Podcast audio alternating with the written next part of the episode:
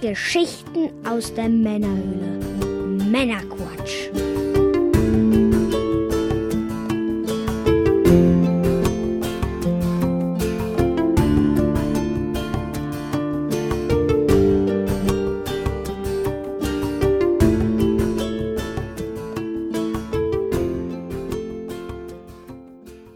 Willkommen zum Männerquatsch, dem Podcast von Männern für alle. Ba, ba, ba, ba, ba, ba, ba, ba. Mit dem Mike. Das bin wohl ich. Und ich bin der Björn. Hallo zusammen. Hallo Björn. Wir unterhalten dich auch heute wieder mit einer handverlesenen Auswahl an Neuigkeiten und Hintergrundinformationen, damit du informiert bist und mitreden kannst, ohne selber zu viel Zeit zu investieren. Das Heu- ist fair. Das ist fair. Heute in Folge 49 sprechen wir unter anderem über die neue Konsolenankündigung von SNK, den neuen Teil Earthworm Jim, den Sonic Trailer und in der Postshow über Ja, vieles mehr. vieles, vieles mehr, Notre Dame und Ubisoft und so weiter. Oh. Bevor wir dann jetzt gleich in die Sendung starten, Mike, was genießen wir heute? Ba, ba, ba, ba, ba, ba, ba, ba. Entschuldigung, ich habe jetzt, bevor wir aufgenommen haben, nochmal die aktuelle Folge Game of Thrones gesehen. Sehr gut. Ich habe noch keine gesehen. Wollt ihr wissen, wer stirbt? Nein. Okay. Ba, Du Schuft. Ba, ba. Ja, was genießen wir heute, meinst du? Ja, was genießen wir heute? Erzähl Wir haben heute ein KitKat Green Tea Matcha Mhm. und Summer Somersby? Apple Cider. Wir hatten ja äh, den KitKat Ruby Chocolate schon probiert, Mhm. das Ganze in Folge 30. Genau. Heute gibt's das Ganze mit Green Tea. Jo. Grünen Tee mag ich ja eigentlich ganz gerne. Gut fürs Wohlbefinden. Hält Ja. so ein bisschen die Nerven runter. Ich habe auch gelesen, er ist irgendwie grün, obwohl da keine Farbstoffe drin sind. Bin mal gespannt. Farbstoffe? Ja, Ist Ja. auch wieder so eine Special Edition, ne? genau, die gibt's gab's beim Rewe. Allerdings auch schwer zu finden. Ich habe da jetzt tatsächlich auch irgendwie zwei, drei Wochen nach gesucht. Also ich bin jetzt nicht so ewig oft im Rewe, aber ich habe so bei zwei bis drei, vier Rewe-Besuchen in verschiedenen Rewe ähm, mal geschaut und äh, ja, da gab's sie. Sind auch extra teuer. Hoffentlich auch extra lecker, werden wir gleich rausfinden. Extra teuer würde ja schon wieder bedeuten, dass wir uns das Zeug selber holen mussten. Wir haben es selber bezahlt, das ist natürlich keine Werbung. Das heißt, wir können gleich wieder fluchen. Wir können fluchen, so viel wir wollen. Oder es ist wahrscheinlich der, richtige Terminus ist unbezahlte Werbung vielleicht, weil wir, weil, wir ja, weil wir ja schon irgendwie drüber sprechen. Man könnte aber auch Produktreview sagen. Wir genießen einfach den Scheiß und sagen euch, wie es uns schmeckt. so, Vielleicht hört ihr uns zwischendurch schmatzen. Dich ganz sicher. Denn du hast ja auch noch, Was so, ein, was so ein echter Bauer ist, ne? du hast ja auch noch da ganz unauffällig eine kleine Tüte Haribo neben dir stehen. Was? Das? Oder, oder Oh. Weingummi, äh, was ist das selber gekauft Papa haben. Schlumpf? Oh. Ja, Ich glaube, ich muss dir das gleich wieder wegnehmen. das ist so ein bisschen, als würdest du einem Bären sein Kind wegnehmen wollen. Ja, dieser Summersby Apple Cider, den haben wir bekommen. Das ist ein, ein, ein Hörergenussmittel sozusagen. Haben wir, hat uns der Markus geschickt. Mit den Worten, schmeckt nicht. Danke dafür. Meinst du der Markus Markus? Markus mag uns. Grüße. Ja, ähm, ist ein Apfelcider mit 4,5% Alkohol. Wieso kriegen wir eigentlich immer von den Hörern Alkohol geschickt? Man weiß es nicht. Weil wir so viel lustiger sind, wenn wir besoffen sind. Wahrscheinlich. Die eine Sommerfolge, wo wir den, äh, wo wir das Bier getrunken haben, das Starkbier, die in knaller Sonne. Ja, die Älteren werden sich Die. Whisky-Folge war auch gut. Ja, die kann man auch nicht alkoholfrei abfeiern. Das wäre das wäre ein bisschen schlecht. Ich hätte auch gedacht, dass ich die deutlich schlimmer überstehe. Aber, Ja. Steht mal wieder einer an demnächst, würde ich Oh. sagen. boah, da hätte ich auch mal Bock drauf. Ja. Ja, Apfelcider ist es, äh, also ein Apfelschaumwein, wie man in Deutschland sagt. Ein, ein traditionsreiches Getränk. Erste, äh, die erste Verwendung von Äpfeln in diesem Zusammenhang, äh, erste Erwähnung war 400 vor Christus von dem griechischen Geschichtsschreiber Herodot. Der hat über, das erste Mal über Apfelcider ähnliche Getränke berichtet. Ein guter Mann. Bin ich mal gespannt. So waren sie die Geschichtenschreiber. Ja. Gelehrte Säufer. Genau. Das Ganze kommt von der Karlsberg Deutschland GmbH. Nennt sich aber Summersby. Ansonsten steht da nichts drauf von Karlsberg. Refreshing Crisp Taste. Hier steht jetzt drauf, es wäre ein skandinavisch erfrischender Cider. leckeren Äpfeln ohne Zusatzstoffe. Apfelgeschmack. Bisschen Alkohol. Na, 4,5 Prozent. Entspannte Momente mit Freunden. Das bist du. Hört auf, echt? 51 Prozent. Fruchtwein. Hm. Denn, Gebe ich dir doch mal den Öffner, mein Freund. ja, gib mir doch mal den Öffner. Mal schauen. Mal hier heute mal das Ganze in ein Glas schütten. Oh, vielen Dank.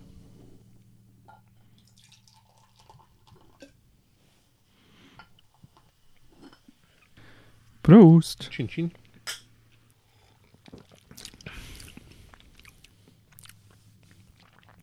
Also ich habe ihn mir katastrophal vorgestellt, aber Mhm. so wirklich schlecht finde ich ihn jetzt nicht. Ja, ist eigentlich ganz gut. Spritzig. Ist halt ja, Kohlensäure, ne? Da habe ich hier schon deutlich Schlimmeres getrunken. Mhm. Ich erinnere mich an diesen Bananen. Banane. Boah, Teufel. Gehört da Kohlensäure rein in so einen Cider? Ich hab Ja. keine Ahnung. Ja, ja. Also schmeckt im Prinzip wie eine Apfelschorle mit so einem ganz leichten Ja. Alkohol-Taste obendrauf noch, den ich jetzt gar nicht mal so bräuchte. Ehrlich gesagt. Hm. Na dann wollen wir doch auch mal den das KitKat breaken. Hm. Have a break. Jetzt wird langsam hier aber zur Werbeveranstaltung. Das Zeug ist grün. Ja. Dunkel. Oh, das riecht aber krass nach äh, Grüntee.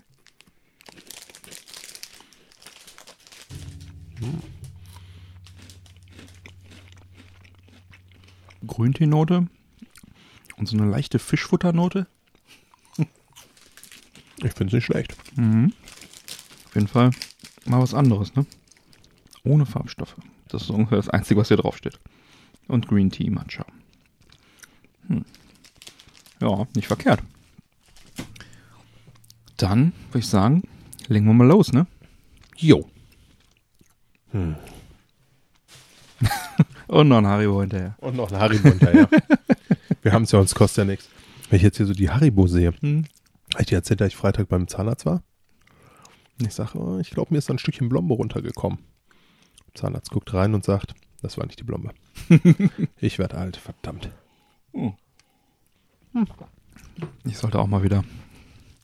Aber kommen wir zu angenehmeren Themen. zum Beispiel zum Nintendo Finanzbericht für das vergangene Geschäftsjahr April 18 bis März 19. Die haben vorgelegt und gesamt wurden jetzt weltweit 34,74 Millionen Switch-Konsolen ausgeliefert. Damit hat die Switch das Nintendo 64 mit seinen 32,93 Millionen Einheiten überholt. Oh, Die GameCube und die Wii U hatten wir ja schon überholt. Jetzt auch das N64. Und wenn der Plan, was sie jetzt noch verkaufen wollen, äh, fürs nächste Jahr eingehalten wird, dann wäre auch das Super Nintendo äh, dann zu schlagen als nächstes. Aber jetzt haben wir erstmal 34,74 Millionen Switch-Konsolen im Markt. Und der CEO Shuntaro Furukawa teilte außerdem mit, dass äh, auf der E3 2019, die ja jetzt bevorsteht, keine neue Hardware vorgestellt würde. Sie hätten auch nichts äh, über potenzielle neue Hardware zu verkünden. Ja, würden natürlich aber permanent an intern an neuer Hardware arbeiten, ne, ist auch klar. Und ja, damit hätten wir dann auch die Gerüchte einer Switch Lite oder Switch Pro, wie sie sich in den letzten Monaten hartnäckig hielten, zumindest erstmal äh, entkräftet. Also vielleicht kommt so ein Modell, so ein leicht überarbeitetes, aber halt eben noch nicht jetzt. Ne? Das wäre ja bei Nintendo auch äh, durchaus üblich, da äh, oder bei allen Konsolen eigentlich überarbeitete Modelle rauszubringen. Ne? Game Boy war Game Boy Pocket, beim äh, bei der Wii gab es auch mehrere Revisionen, haben sie dann später die GameCube-Anschlüsse oben weggelassen und so weiter und so weiter. Ne? PlayStation, PlayStation Lite und so weiter, PlayStation Pro. Es ist üblich, äh, leichte Revisionen rauszubringen und das nicht erst seit gestern. Schauen wir mal. Also wird sicherlich irgendwann was kommen, aber eben noch nicht zur E3. Ja, der 2DS, 3DS Absatz ging wie erwartet weiter zurück. Es wurden jetzt noch 2,5 Millionen Einheiten verkauft. Das ist ein Rückgang um knapp 60 Prozent. War aber auch zu erwarten. Die Switch spielt ja auch so ein bisschen im Handheld-Segment mit. Ähm, halt meisten, was, das meiste, was sie verkauft hatten, waren halt dann die 2DS-Modelle noch, Haben die sie sich günstigen. quasi Konkurrenz im eigenen Haus gemacht. Ja, aber auch mit Ansage sozusagen. Ne? Ja. Genau, insgesamt hat, der, hat die 2DS, 3DS-Familie 75,8 Millionen Einheiten verkauft. Das ist ja auch ein bisschen was. Und man will dieses Geschäftsjahr dann auch nochmal eine Million Geräte verkaufen. Die Mini-Konsolen NES und SNES Classic Mini liefen auch gut, verkauften sich zusammen 5,95 Millionen Mal.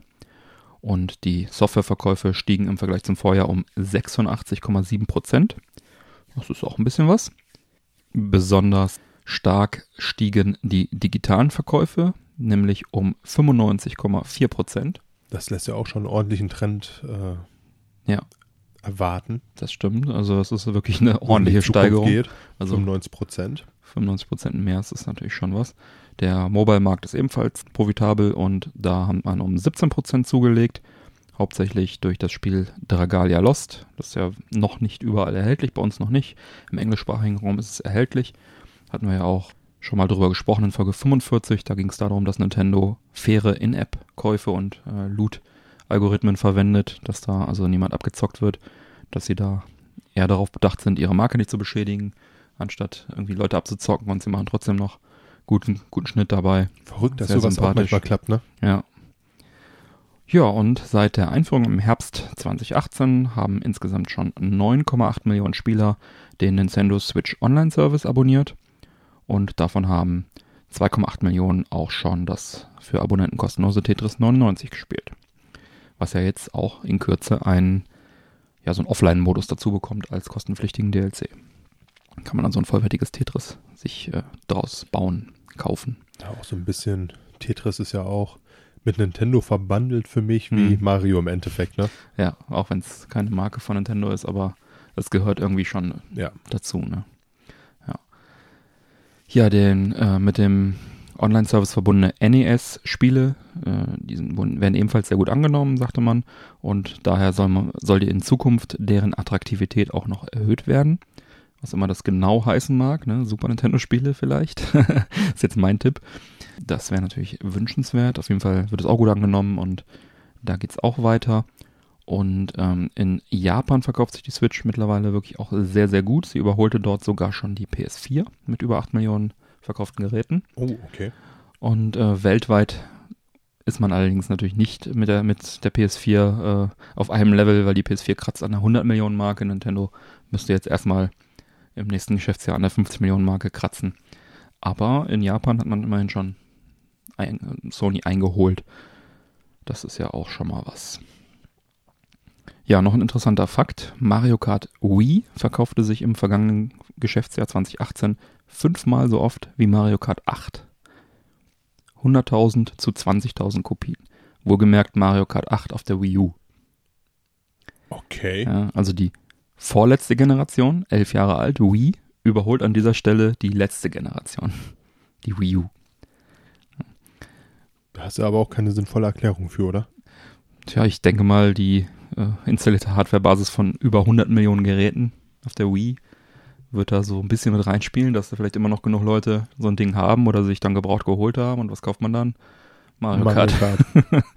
Und 100.000 Stück ist jetzt natürlich auch nicht mega viel in, in, in, im Nintendo-Universum, aber im Jahr 2018, ne, elf Jahre nach Erscheinen Release. der Konsole, Mario Kart kam ja ein bisschen später, elf Jahre ist die Konsole ähm, alt, das äh, ist schon bemerkenswert. Ähm, ja, das Gesamtergebnis für Nintendo auch gut. Der Gewinn liegt bei 1,5 Milliarden Euro. Das ist eine Steigerung von 40 Prozent zum Vorjahr. Und ich denke, damit kann man zufrieden sein. Davon möchte ich doch mal ausgehen. Ja. Ja gut, es ist halt Mario, ne? Beziehungsweise Nintendo. Also Mhm. von daher, ähm, Ja, sie hatten eine, wenn ich einer Firma etwas gönne, Ja. Sie hatten halt äh, zu Wii U-Zeiten tatsächlich erstmals in der Geschichte, hatten wir glaube ich auch drüber gesprochen, mal rote Zahlen geschrieben. Mhm. Das waren aber, sag mal, im Bereich, äh, ich habe es jetzt nicht mehr im Kopf, ich muss jetzt ins Blaue schießen, aber ich glaube, das waren irgendwie unter 200 Millionen Min Minus, die sie gemacht haben. Äh, und dagegen standen halt noch mehrere Milliarden Finanzreserven, die sie noch hatten. Und ähm, das war auch das einzige Quartal oder das einzige Geschäftsjahr, glaube ich, wo es so war. Und danach ging es halt wieder nach oben. Und sonst in der ganzen, äh, ganzen Jahren davor hatten sie immer auch Plus gemacht. Ja. Zu so Recht. ist es. So ist es. Ja, so viel zu Nintendo. Dann geht's weiter im Retro-Bereich. Ja, und zwar über das Neo Geo Mini sprachen wir ja bereits in Folge 26. Das taten wir. Boah, ist auch schon wieder lange her, ne? Ja, die Zeit vergeht. Und kürzlich bekamen wir einen kleinen Hinweis, was sich als nächstes äh, tun wird. Und zwar G. Zihui. Ja, Ja, kann man so sagen? glaub schon, dass der Mann so heißt. Verrückt. er sehe es mir nach, wenn er das hier hört. Wahrscheinlich. Der Vorsitzende der SNK Corporation gab im Rahmen der Investment Conference in äh, südkoreanischen Seoul bekannt, dass aktuell an zwei neuen Neo Geo Konsolen gearbeitet wird. Mhm. Der vorläufige Codename dafür ist Neo Geo 2. und Neo Geo 3. Verrückt, ja. Die Ja. kreativen Köpfe haben sich ausgetobt. Ja. Auch wenn der Auslöser der Entwicklung das erfolgreiche Neo Geo Mini gewesen sein soll, so hätten die neuen Konsolen nicht mit dem Retro-Gerät viel gemein. Weitere Details gibt's dazu leider Gottes noch nicht. Mhm. Weiter wurde auch bekannt gegeben, dass SNK an einer neuen Spielereihe der Metal Slug-Reihe arbeitet. Mhm. Ja, und auch hierzu gibt's nicht wirklich viel zu erzählen, Mhm. weil da auch die Informationen, ich sag mal vorsichtig, noch sehr rar sind. Ja. Was allerdings die Fans der Reihe beruhigen sollte, es wird nichts mit der mit dem mobilen Ableger der Reihe zu tun haben. Ja, also kein Mobile Game. Juhu! Ja, letzte große Metal Slug Release war ja Metal Slug 7 für den DS und dann später für die PSP XX als äh, kleine Erweiterung dazu. Und ja, neues, neues Metal Slug wäre immer cool, da freue ich mich immer drauf. Ne? Ich schätze mal, es wird ein neuer 2D-Teil werden. Das ist dann Ja. nicht ganz so aufwendig, als wenn man da jetzt das Rad mit 3D irgendwie neu erfinden will, weil ne, 2D ist günstig zu produzieren, hat man schon oft verkauft, kann man, kann man erstellen. Macht nach wie vor Spaß. Genau, also nehme ich gerne auf jeden Fall. Ja. ja, und was diese neuen Konsolen bedeuten, ne? Das ist natürlich eine spannende Frage. Ne? Es, kann von bis ungefähr alles sein. Sie haben zwar gesagt, es wird nichts mit dem Neo Geo Mini zu tun haben, also mit dem klassischen Neo Geo, äh, ja, mit, oder sagen wir mit der Mini-Konsole, wo, wo halt viele Spiele vorinstalliert sind. Ähm, das kann natürlich jetzt viel heißen. Entweder wird es wirklich eine eigene neue Neo Geo Konsole mit aktueller Technik, also in Anführungszeichen, hier VCS 2600 Atari Boxmäßig, oder es wird vielleicht ein Classic Neo Geo, wo man dann äh, austauschbare Spiele hat, wo man dann vielleicht die alten Spiele einzeln dazu kaufen kann, oder eine Kombination aus beidem, eine 2D-Konsole, so mit, äh, sag ich mal, ordentlicher 2D-Grafik, äh, mit neuen 2D-Spielen, aber auch die alten dabei. Ähm, wir werden sehen. Heißt erstmal alles und nichts. Genau, also irgendwas kommt da. Sie bauen auf jeden Fall weiter Hardware. Das hatte ja auch der äh, in unserem Interview auf der Gamescom im Retro-Rundgang der Kollege von Worldwide Distribution, der das Neo Geo Mini in Deutschland vertreibt, Mhm. gesagt, dass da neue Hardware kommen wird. Er wusste ja auch noch nicht, was es ist. Oder er wusste es und wollte es einfach nicht sagen. Ja, ich kann sein natürlich, dass er es wusste, aber ich nehme an, er wusste es Ist wirklich eine nicht. ehrliche Haut, meinst du? Ja, bestimmt. ja, also wir sind da gespannt, was da kommt. Hoffentlich denken sie diesmal an ordentliche Arcade-Sticks, weil es gab ja das Neo Geo X, das hatte nicht so gute, da haben sie die ein bisschen verhunzt. Das wäre gut, wenn die da mal, äh, da wieder mal ordentliche Arcade, Neo Geo Arcade Boards dann dabei legen würden, was immer sie rausbringen. Macht es richtig. Ich nehme auch gerne so ein Ding nochmal fürs Mini oder so. Ich kaufe alles. Diese Sammler. Ja. Ja, nach dem Event gab es noch ein paar andere News von SNK, nämlich wurde für Japan wurde nochmal eine neue Version vom Neo Geo Mini angekündigt, und zwar eine Samurai Showdown Limited Edition mit drei verschiedenen Designs, auf jeweils 20.000 Stück limitiert. Das ist im Prinzip das Neo Geo Mini Asia Version in drei Samurai Showdown Designs äh, mit drei Charakteren, und zwar dem Haomaru, Nakoruru und Mit wem bitte? Ukiyo Tachibana. In weiß-transparent, rot-transparent, blau-transparent. 27. Juni soll das erscheinen für umgerechnet 120 Euro. Da kann man also auch nochmal, wenn man wirklich alles kaufen will, was die Jungs rausbringen, auch nochmal zugreifen. Ja, bin gespannt, was da kommt. Dann Machen wir mal fröhlich weiter. machen wir fröhlich weiter Mit dem KitKat? mit dem KitKat. Hm. Ja, und zwar die Hobbyentwickler von Zero Page. denen ist es nach siebenjähriger Entwicklung nun gelungen, ähm, den Nintendo-Klassiker Super Mario Bros. auf den C64 zu portieren. Mhm. Das Spiel wurde sowohl für NTSC als auch für PAL umgesetzt. Zudem ist das Spiel sowohl aus Knusper, Knusper, Knäuschen. Du hast ein Haribo, ich habe meinen KitKat. Merkt ihr diesen Satz? Zudem ist das Spiel sowohl auf dem Original C64 als auch auf Emulatoren wie beispielsweise Winwise zu spielen. Für das Scrolling wurde die VPS-Technologie, die variable Screen Positioning, genutzt. Mit großer Begeisterung nahm die C64-Community das kostenlose Spiel in Empfang, freute Mhm. sich riesig. Das Ganze gab es nämlich zum Download, Ja. aber nicht alle freuten sich offenbar so riesig darüber, dass äh, nach siebenjähriger Entwicklungsphase das Spiel portiert wurde. Man geht davon aus, das ist jetzt allerdings auch eine reine Vermutung, dass Nintendo da einmal draufgehauen hat und ein Verbreitungsverbot erwirkt hat, Mhm. was jetzt ja auch nicht so ganz unwahrscheinlich wäre. Nintendo ähm, schützt sein Franchise. Ja. Auch nicht ganz so unrecht, muss man fairerweise sagen. Vier Tage war es online. Dann Vier Tage war es online, dann war es weg.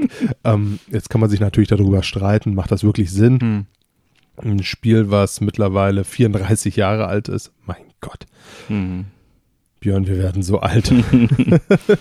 ne, ähm, ob man da jetzt sagen muss, okay, äh, das lassen wir jetzt auf einer Konsole oder auf einem PC, wenn du es so überhaupt nennen möchtest, äh, der ja auch einem Computer, der ja auch ähm, und man nehme es mir jetzt wirklich nicht böse, was ich sage, eigentlich ja auch in der aktuellen Zeit in der Bedeutungslosigkeit verschwunden ist. Ja, für ich weiß, nicht. ich weiß für einige nicht und ich bin da auch sehr bei euch, aber Mhm. ihr wisst sicherlich, wie ich es meine. Ob man da jetzt wirklich so gegen Mhm. feuern muss oder ob man sagen kann, Mensch, ja, das ist eine nette kleine Community, Ja. lass die das Spiel spielen. Wer nach 34 Jahren das Spiel noch nicht hat, der wird Mhm. sich jetzt vermutlich auch nicht mehr holen. Und äh, ja, wer weiß. wie siehst du das Ganze? Ja, also erstmal ist es streng genommen ja eine Neuveröffentlichung, neue Portierung. Also das Spiel, was da verboten oder vom Markt oder vom, vom Server genommen wurde, ist ja äh, quasi diese neue Version. Ja, für mich kommt das alles andere als überraschend, denn äh, Nintendo geht, wie du schon sagtest, seit Jahren rigoros gegen Ur Urheberrechtsverletzungen vor. Das war auch der Grund, warum ich mir das Spiel sofort gezogen habe, als es online war. Ähm, schon in den 80ern ging das ja bei Nintendo so, ne? Da haben die ja die Heimcomputer-Version von Gianna Sisters, die so ähnlich aussah wie Mario, vom Markt nehmen lassen. Und äh, auch der Super Mario Bros. Port für das Atari 2600, also nicht das, was jetzt nicht erscheint demnächst, sondern das alte aus den 80ern, ist auch mittlerweile vom Markt verschwunden. ne? Warum sollte es da der C64-Version anders gehen, ja? War also mit sozusagen mit offen, offenen Auges gegen die Wand gerannt. Da konnte nie, eigentlich niemand Also das erwarten. hätte man erahnen können. Also ja, für mich gab es da keine, ke- gar keine Frage. Es war eigentlich nur die Frage, wann. Und äh, die wurde ja nach vier Tagen beantwortet. Und man muss natürlich auch bedenken, dass äh, Nintendo mit NES-Spielen wie Super Mario Bros. auch heute noch Geld verdient. Ja, also die verkaufen Ja. das ja ständig wieder. Aktuell jetzt halt im Rahmen ihres äh, Nintendo Online Service, wo es halt ein Abo ist, wo sie die NES-Spiele raushauen. Äh, davor halt auf Virtual Console. Ne? Also da ist äh, noch ein bisschen Geld drin und Mario ist halt auch deren äh, wertvollste IP. Ne? Also ist deren wertvollste, äh, wertvollstes Gut sozusagen und da haben sie im Prinzip jedes Recht und vielleicht sogar ihren Aktionären gegenüber die Pflicht, die auch zu schützen. Ne? Also selbst wenn da Mhm. irgendein Präsident, ähm, ich meine, die wir haben jetzt auch in letzter Zeit öfter gewechselt, wer weiß, wie es gewesen wäre, wenn jetzt noch hier äh, Iwata oder so am, am äh, Ruder wäre, wie der reagiert hätte, aber mh, der guckt da natürlich, die schützen ihre IPs, die schützen ihre Aktionäre und äh, ihr Unternehmen. Recht haben sie damit im ne? Endeffekt ja auch. Also Da muss man sich ja nichts vormachen. ja, also mein Herz sagt, ja, blöd, dass sie es, dass sie es verboten, dass sie es weggenommen haben. Lass doch die armen Homebrewer in Ruhe. Tut ja keinem weh. Äh, aber mein Verstand sagt, ja, muss, musste sein, war so, war zu, zu erwarten. Und äh, zum Glück ist es ja so, dass äh, im Internet wird ja praktisch, geht ja nichts verloren. Nein, im Internet geht nichts verloren. kannst nichts aus dem Internet wirklich löschen, entfernen. Das ROM wird sich verbreiten, so oder so. Es wird gespielt werden, es wird auf Retro-Treffen gespielt werden. Das ist ja das, was der Entwickler wollte. Das hat er erreicht.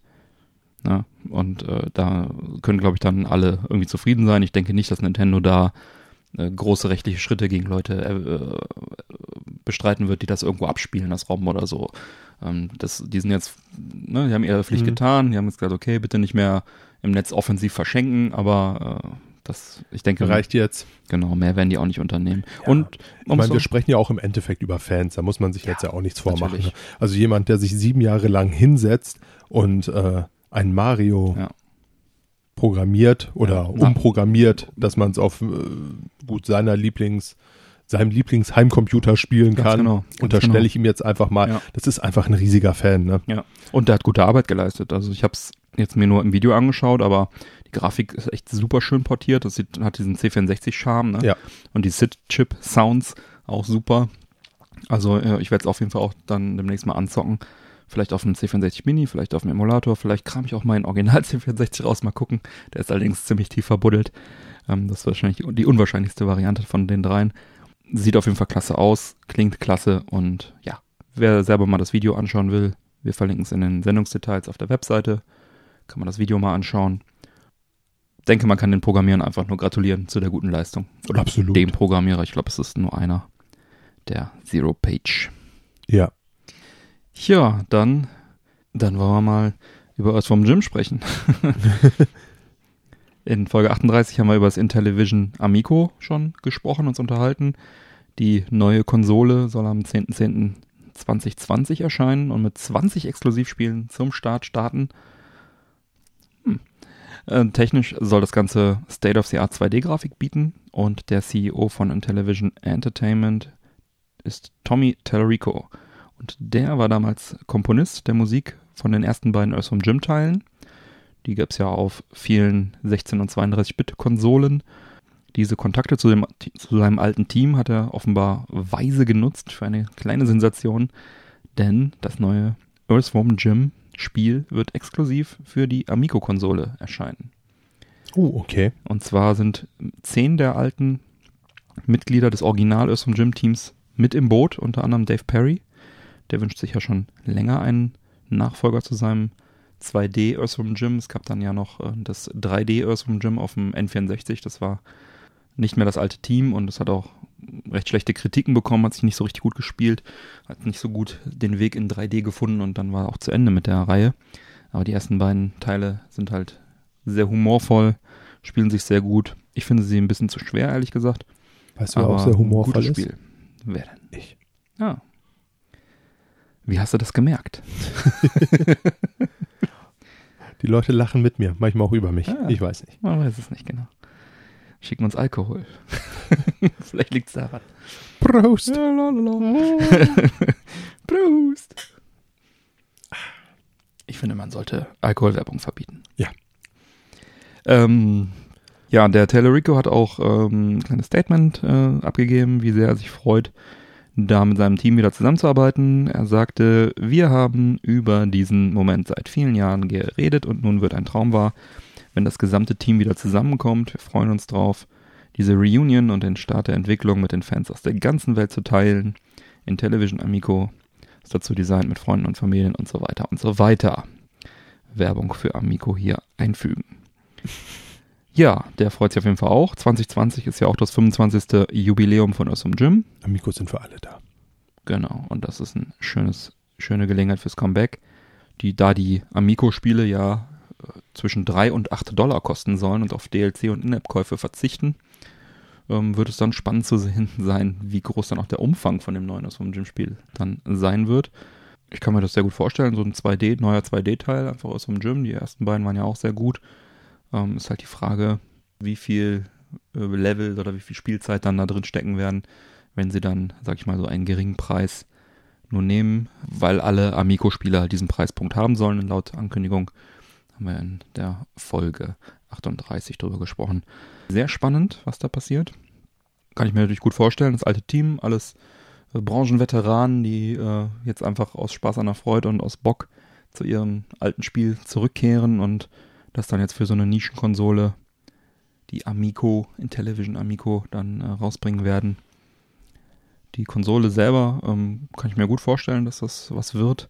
Der Telerico hat ja, ist ja da sehr mit Herzblut dabei und äh, es klingt alles sehr gut. Allerdings kann ich mich an dieses Design von dem Ding nicht gewöhnen. Also von der Farb- und Formgebung erinnert mich das immer an Badezimmerutensilien, irgendwie so eine Zahnreinigungsstation oder sowas. das ist ganz schlimm. Ich weiß nicht, ob ich das hier freiwillig und ohne Abdeckung in mein Zockzimmer stellen will. Hast du Angst, dass jemand hier reinkommt und sich damit die Zähne putzt oder was? Ja, irgendwie sowas. Ja. Sich damit Locken dreht. ja, das könnte durchaus passieren. Hm. Aber vielleicht kann man einfach irgendwie so einen Sack drüber ziehen oder so. Einen alten Kartoffelsack, wenn man, wenn man nicht spielt. Dann staubt es auch nicht ein. Oder sie, vielleicht kommen sie auch noch auf den Trichter und machen das Design ein bisschen cooler. Also das, die Form ist gar nicht so schlimm, aber eher so die Farbgebung hauptsächlich. Ja, wirklich hübsch ist es tatsächlich nicht. Vielleicht gibt es eine Special Edition in Mausgrau oder sowas. Alles ist besser als dieses, ist ja so ein Weiß mit so einem Mintgrün. Das ist so ein bisschen 70er, ne? Das ist halt eins zu eins Zahnreinigungsstation, Badezimmer irgendwie. So Mintgrün. Helles Ja. Mintgrün. Orange wäre noch toll. Orange wäre eine schöne Farbe. Schwarz-Orange hätte ich, würde ich gerne, würde ich nehmen. Das Retro-Orange, Ja. wie damals die Telefone waren. Ja. Wo ist denn das Telefon? Ah, es blendet mich. Genau. Ja, das ist dann das und weiter geht's mit Retro. Das ist mir etwas retrolastig, weil es da einfach ein bisschen was zu erzählen gibt. ja, tatsächlich, ne? In der Vergangenheit stecken die Geschichten. Genau. Ach, verrückt. Ja, Du musst die Vergangenheit kennen, um die Zukunft verstehen zu können. Oder so ähnlich. ist das so. Ich sag mal, das ist Mein Freund aus dem Retro-Bereich. ja, nee, aber tatsächlich äh, ist momentan wirklich im Retro-Bereich mehr los. Und zwar wird es einen Retro-Spiele-Streaming-Dienst geben. Und zwar wird sich das Ganze Endstream nennen. Mhm. Wurde erfolgreich via Kickstarter finanziert. Endstream beschreibt sich selbst als Netflix für Retro-Spiele. Mhm. Äh, ja, gegen eine monatliche Gebühr erhält man Zugriff auf eine große Auswahl an Retro-Spielen. Ein Download ist hierfür nicht nötig. Mhm. Der Zugriff soll schnell on demand erfolgen. Der Kernpunkt sind in diesem Falle die Community-Herausforderungen und Bestenlisten, die dem Spaß an Klassikern weiter anfachen sollen. Ja, das ist so ein bisschen wie so eine, ähm, wie heißt das auf Xbox nochmal hier, diese Ähm, Gamerscore. Ja. So ein bisschen wie diese Gamerscore, dass du dann auch Herausforderungen hast. Hier spiele, was ich, irgendein altes Spiel, Suhl, bis ins zweite Level oder spiele das irgendwie, ne? Dein Freund Björn war drei Kills schneller als hol, du. hol eine Highscore, also so diese Sachen. Und dann kriegt, kann man halt irgendwelche, so eine eigene Gamerscore halt dann irgendwie freischalten und ob sie das dann wiederum mit irgendwelchen Goodies dann verbinden, das weiß ich jetzt nicht, aber das soll so ein bisschen, Im Endeffekt kommt man da heutzutage nicht mehr wirklich drum herum. ja, halt nochmal eine, eine, eine Gamification-Layer über die Retro-Spiele nochmal drüber. Und es ist ja auch eine ganz nette Nummer, Ja. muss man fairerweise sagen. Also irgendwie, auch wenn wahrscheinlich fast jeder sagen wird, auch die Achievements, eigentlich sind die mir scheißegal. Irgendwie ist es trotzdem immer. Immer nett, wenn es dieses Bling macht. Und du dir so denkst, yo, hat hingehauen, alles Ja. klar, läuft bei mir. Genau, läuft bei mir. Ne? Ähm, ja, Was kostet der Spaß? wer das Projekt schon via Kickstarter mit 33 Euro unterstützt hat, erhält hierfür erstmal sechs Monate Zugang Mhm. zum Stream. Ansonsten kostet das Ganze im Jahresabo 51 Euro. Mhm. Weitere Spiele sollen basierend auf User-Feedback hinzukommen. Lizenzen wurden rund 2000 Stück bereits erworben. Mhm. Nach dem Early Access Ende Mai soll es dann Ende 2019 mit einer Beta für den PC, Xbox und Android äh, Mobilgeräten weitergehen. Mhm.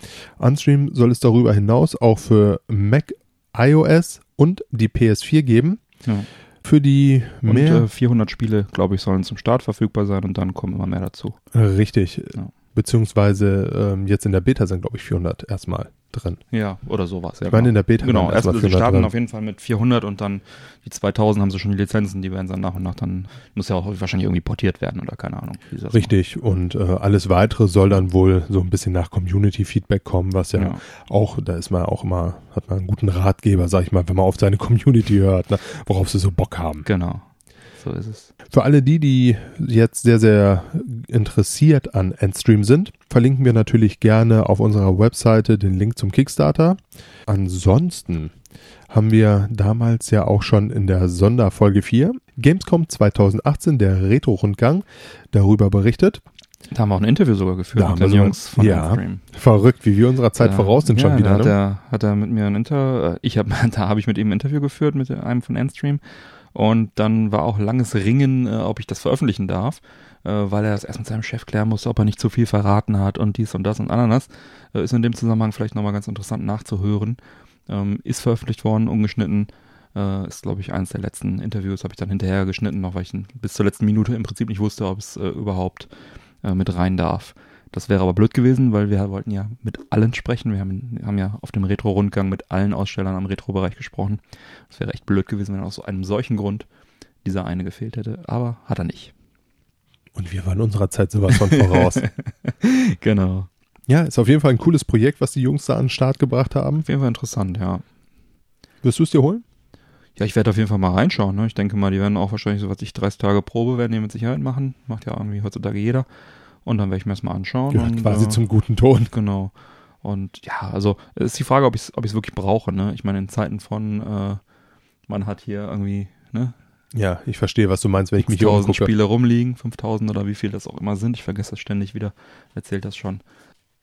Und, und zusätzlich hat man halt auch andere Möglichkeiten, gerade diese alten Retro-Sachen dann auch äh, im Zweifel dann mal irgendwie auf dem Everdrive oder auf dem Emulator dann mal eben reinzuzocken. Natürlich, wenn diese Gamification-Sache da richtig geil ist, warum nicht? Absolut.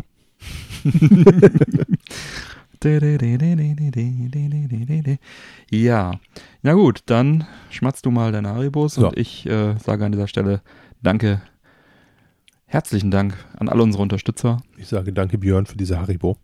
Gerne. Ach ja, und herzlichen Dank an unsere Unterstützer. Genau, denn ihr helft uns, unsere laufenden Kosten zu decken und helft das Projekt langfristig zu erhalten. Daher rufen wir gerne dazu auf, äh, uns zu unterstützen auf Patreon. Wer noch nicht Unterstützer ist, kann das gerne tun. Wir haben immer noch das limitierte Early Bird Unterstützerangebot. Da bekommt man alle Inhalte des offiziellen treuen Hörers für 2 Dollar. Das ist quasi das Komplettpaket mit allen Bonusfolgen aufs Handy, mit den Sonderfolgen, zeitexklusiv, mit der Pre- und der Post-Show nicht zu vergessen, wo wir in jeder Folge so eine gute halbe Stunde äh, noch äh, Bonus quatschen für alle Unterstützer, ein bisschen vorher, ein bisschen nachher. Und natürlich gibt es dann auch noch zusätzliche Kanäle in unserem Discord-Channel. Und genau, also gibt einiges äh, da als, als Goodie, als Bonus für Unterstützer. Und ihr tut was Gutes, ihr helft uns, das Projekt hier voranzubringen und äh, finanziell dann auch auf sichere Füße zu stellen. Denn äh, es macht eine Menge Arbeit, macht eine Menge Spaß. Es ist ein gutes Gefühl, wenn man dann nicht noch irgendwie große Mengen an Geld draufzahlt. Ja, Amen. Genau. Dann äh, vielen Dank an alle Unterstützer an dieser Stelle. Und falls du Lust hast, lieber Hörer, noch kein Geld einwirfst, überleg dir das doch bitte. Du kannst auch nur einen Dollar einwerfen. Ähm, das geht auch, monatlich kündbar. Eine gute Sache. Ja, dann kommen wir schon zu den Games with Gold im Mai 2019. Wir haben ja auf der Xbox und der PlayStation diese Programme, Games with Gold und PS Plus. Da bekommen Abonnenten monatlich kostenlose Spiele. Und auf der Xbox wo sind das dieses Mal auf der Xbox One Marooners. Das ist so ein nettes Multiplayer-Party-Game, Minispiel-Sammlung, Mario Part-mäßig. Äh, kommt zwar nicht an den Klassiker ran, ist aber auch kein Totalausfall. Kann man mal für Umme gerne zocken. Und dann noch weiter auf der Xbox One haben wir The Golf Club 2019, 2019, featuring PGA Tour. Seriöse Golfsimulation, soll wohl ganz gut sein. Bin jetzt nicht so der Riesengolfer. Gerne mal so ein, so ein, so ein Arcade-Golf oder sowas spiele ich gern mal. Aber so eine Simulation ist mir dann doch immer ein bisschen zu schwere Kost. Oh, ich glaube, das ziehe ich mir heute. da habe ich irgendwie Bock drauf. Ja, warum nicht? Also es soll auf jeden Fall ordentlich sein. Also die Wertungen gingen auch von bis, irgendwie was um 70 bis 90, war alles dabei. Ähm, ich kenne es selber nicht. Aber ist, Der glaube Sport, der reicht nun schön. ich, glaub ich, ein ordentlicher Vertreter seiner, seines Genres. Auf der 360 haben wir Earth Defense Force Insect Armageddon. Das ist ein Actionspiel, B-Movie-Style. Ja, der äh, Spieler ballert alleine oder im Koop massenhaft äh, Rieseninsekten und Mechwesen über den Haufen. Ja, ist äh, kurzweilig, jede Menge Spaß, ohne Tiefgang. Äh, kann man echt angenehm mal einen rausballern. Da gibt es auch noch einige andere Teile von Earth Defense Force. Die sind eigentlich alle ganz lustig. Das lohnt sich schon. Dann haben wir auf der 360 noch Comic Jumper Adventure of Captain Smiley. 2D-Action-Plattformer, Comic-Humor. Ähm, war damals so ein Xbox 360 Arcade-Titel. Kann man machen, muss man aber nicht. Ist auf jeden Fall nicht mega schlecht, aber auch kein, kein, kein, kein Must-Have. Ja, ansonsten haben wir bei den abwärtskompatiblen, neu abwärtskompatiblen Spielen, die also nicht in dem Games with Gold Pack dabei sind, aber ab jetzt abwärtskompatibel auf der Xbox One spielbar sind, falls man sie schon besitzt. Da kann man jetzt spielen Fable 2 und 3, Ninja Gaiden 2 und 3, Oh, das habe ich. Custom Quest, From Dusk, Trials Evolution und das Hitman HD Pack. So viel zu den Games with Gold. Hm. Wie sieht's denn bei PS Plus aus, Mike? Mau. Dann erzähl doch mal. Das war's. Nein. Mau, Also, mau. ähm, ja. Es hätte schlimmer kommen können, nicht viel schlimmer. ähm, wir haben Overcooked von Mhm. Team 17. Ja. Ist so ein lustiges Koop-Kochspiel. Mhm. Ähm, ja, war auch schon das ein oder andere Mal bei Games with Gold dabei. Einmal. Aber war schon das ein oder andere Mal in unserer Sendung. Wir haben, glaube ja, in Folge 7 und 8 sprachen wir Ja. da, glaube ich, drüber, wenn ich mich nicht täusche. Ähm, ja, ist halt so ein Spiel, was irgendwie ewig flau irgendwo drin ich, ist ist. ein schönes äh, Koop-Ding, muss irgendwie kochen auf Zeit und so Ja. Zutaten zusammen und sich koordinieren. Nicht gut, wenn man es, es birgt ein wenig Streitpotenzial, sagen wir mal so. Ich finde es nicht so geil. Gibt aber viele Fans, also Ich musste da letztens auf der Couch schlafen. Was? ja, so ungefähr. Nein, das ist wirklich, äh, weil du du schreist schon den anderen permanent irgendwie an, äh, bring mir jetzt den scheiß Salat her. Ja, ähm, von daher ist es schon irgendwie lustig und partymäßig, aber äh, Deine Nachbarn lieben dich nicht dafür. Ja, genau. Also man muss dafür gemacht sein. Also ich bin jetzt auch, finde auch nicht die Erfüllung da drin, irgendwie auf Zeit Salat durch die Küche zu tragen und zu schnibbeln und irgendwem irgendwas zuzuwerfen und ja. Aber äh, es ist spaßig. Also Hm. nur nichts für mich. Ich verstehe. Was hast du noch? Ja, ansonsten haben wir noch What Remains of Edith Finch. Hm. Das ist ein 3D-Adventure, welches in ja, 2017 das Licht der Welt erblickte, Mhm. Bestnoten kassierte. Hm. In diesem Erzählspiel erkundet man als 17-jähriges Mädchen das Haus und mehr über die mysteriöse, marode Vergangenheit seiner Familie zu erfahren. Mhm. Das Spiel selbst, ich habe es mir jetzt ehrlich gesagt nur im Trailer angeguckt, wirkt halt sehr traurig, aber auch sehr atmosphärisch. Hm. Ich habe so ein bisschen, du weißt es sicherlich noch, ähm, im Vorfeld rumgeblökt, wie scheiße ich die äh, PS Plus Titel diesen Monat finde. Als ich mir so einen Trailer angeguckt habe, habe ich mir gedacht, na gut, kannst du dir auch mal ziehen. Ne? Hm. Also wirklich richtig mies finde ich es jetzt nicht. Hat auf jeden Fall Top-Wertungen damals bekommen, das weiß Ja. ich auch noch. Ja, muss man halt mögen, das Genre. Also ich glaube tatsächlich, trotz des recht mauen Angebots ist die Playstation diesen Monat wieder vorne. Weil, klar, Marooners, äh, nettes Minispiel auf, auf Xbox One, dann haben wir Golf, dann haben wir erst Defense Force, was richtig spaßig ist, aber es ist halt, Golf ist Golf. Ah, und dann Com Comic Jumper und hier Overcooked ist wenigstens für die Leute, die damit was anfangen können, richtig gut. Edith Finch ebenfalls. Ja, Geschmackssache, aber ich glaube, rein von der, von der reinen Qualität der Spiele ist PlayStation diesen Monat vorne. Ich würde es ein sehr langweiliges Kopf-an-Kopf-Rennen nennen. ja, das auf jeden Fall. also mich haut's nicht vom Hocker. Ja. Was sagt denn Nintendo? Ja, Nintendo hat natürlich auch äh, einen Abo-Service mit monatlichen Spielen. Da sind es immer NES-Spiele zurzeit. Das Schöne ist ja hier, dass man die permanent abrufen kann, alle. Und bei Games of Gold PS Plus muss man sie ja ziehen, solange sie heiß sind, damit man sie dann in seiner Sammlung drin hat. Und im nächsten Monat muss man dann die neuen ziehen und so weiter. Und in, äh, im Mai haben wir hier Donkey Kong Jr. Mhm. Ist ein Plattformer, erschien erstmals 1982, ist quasi der Nachfolger vom klassischen Donkey Kong.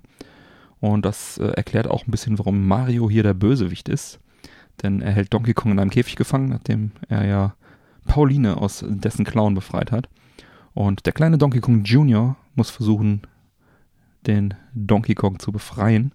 Da weicht er Hindernissen aus, findet Schlüssel, bewegt sich geschickt über Plattformen, weicht irgendwelchen Sachen aus und ja, nicht so bekannt wie der Vorgänger, dennoch ein Klassiker und ja, wie gesagt, ursprünglich 82 in der Arcade veröffentlicht und dann auf viele Konsolen portiert.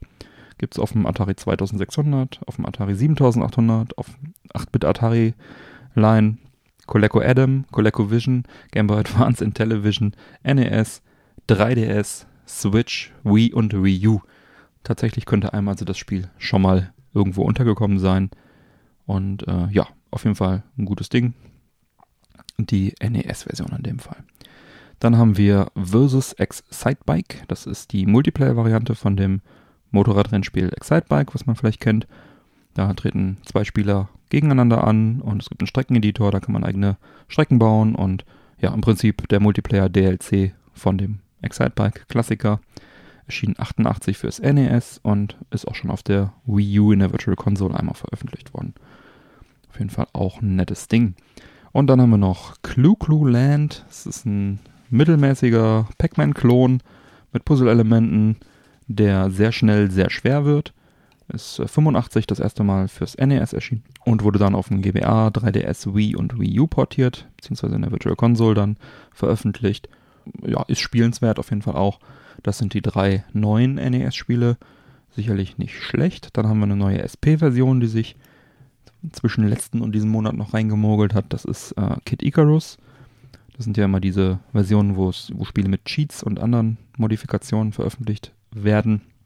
Kid Icarus war ja schon vorher mal dabei, aber jetzt kann der Spieler auch im letzten Level mit allen Schätzen starten und loslegen. Und das ist sehr nett. Genau so ist es. Ja, das äh, so viel zum Nintendo Online Service diesen Monat. Und dann würde ich weiter. sagen, machen wir mit Tech weiter. Ja, und zwar ist da äh, etwas über Alexa bekannt geworden. Aha. Würdest du dir so eine Alexa ins Zimmer stellen? Niemals. Warum? Der Feind hört mit. Der Feind hört mit. ähm, sehr treffend. Mhm. ähm, ja, und zwar ist diesmal wieder in dem Falle durch Bloomberg bekannt geworden, wie die Jungs aus dem Silicon Valley im Endeffekt so mit unseren Daten umgehen. Mhm. Und zwar ähm, ging es in diesem Falle um Alexa. Und zwar, dass die Sprachaufnahmen von Nutzern äh, von den Mitarbeitern mitgehört werden konnte.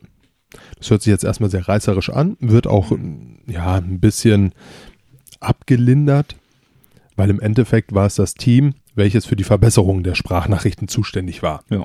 Die konnten mithören, konnten sich die Gespräche anhören. Ich gehe auch ganz schwer davon aus, dass das auch bei Google und auch bei Apple ähnlich so sein wird. Ja. Ist jetzt eine böse Unterstellung von mir, aber ja, auch bei die Alexa Jungs müssen jetzt halt irgendwie raus. Die Jungs müssen das ja auch irgendwie verbessern, hm.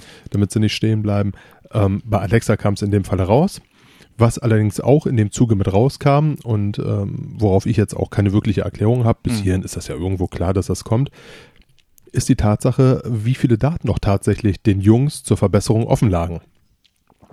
Und zwar lag diesem Team unter anderem offen, Anschrift, Telefonnummern, Nummern der Anrufspartner lagen offen. Mhm. Es wurden auch die Anschriften der Firmen, wenn die hinterlegt waren, mhm. offen. Also man hatte da wirklich, die Jungs aus diesem Team hatten sehr, sehr weitreichende Möglichkeiten, sich da wirklich alle Daten anzugucken. Mhm. Auch da sei mal dahingestellt, wie spannend das jetzt tatsächlich alles ist. Klar. Ja, eventuell wird da mal einer reingeguckt haben, aber ja, im Endeffekt arbeitet man und überall, wo man mit Daten arbeitet, ist es meistens auch gar nicht so spannend. Hm. Was interessieren mich die Daten von irgendjemandem? Ne? Ja, ist richtig. Also, aber ist halt auch fraglich, warum man, sowas dann tatsächlich offenlegt. Sehe ich ganz warum genau. Warum man sein ganzes Telefonbuch hochladen muss, wenn man irgendwie da mit Alexa telefonieren will. Ne? Richtig, weil die Daten lagen nämlich unter anderem auch ja. offen. Das heißt, hätte ich Alexa zu Hause und ich habe Alexa nicht zu Hause, ja. so hat man da natürlich die Möglichkeit, über Alexa zu telefonieren, was ja erstmal eine geile Sache mhm. ist und so ein bisschen wie ein Star Trek. Ne? Ruf mal hier an, ruf mhm. mal da an. Dafür muss man allerdings, wie du schon sagtest, sein gesamtes Telefonbuch mhm. hochladen. Also es reicht nicht, dass ich sage, ja. okay, ich möchte da einen Björn drin haben. Also gebe ich die Nummer von Björn ein und sage dann, ruf bitte Björn an.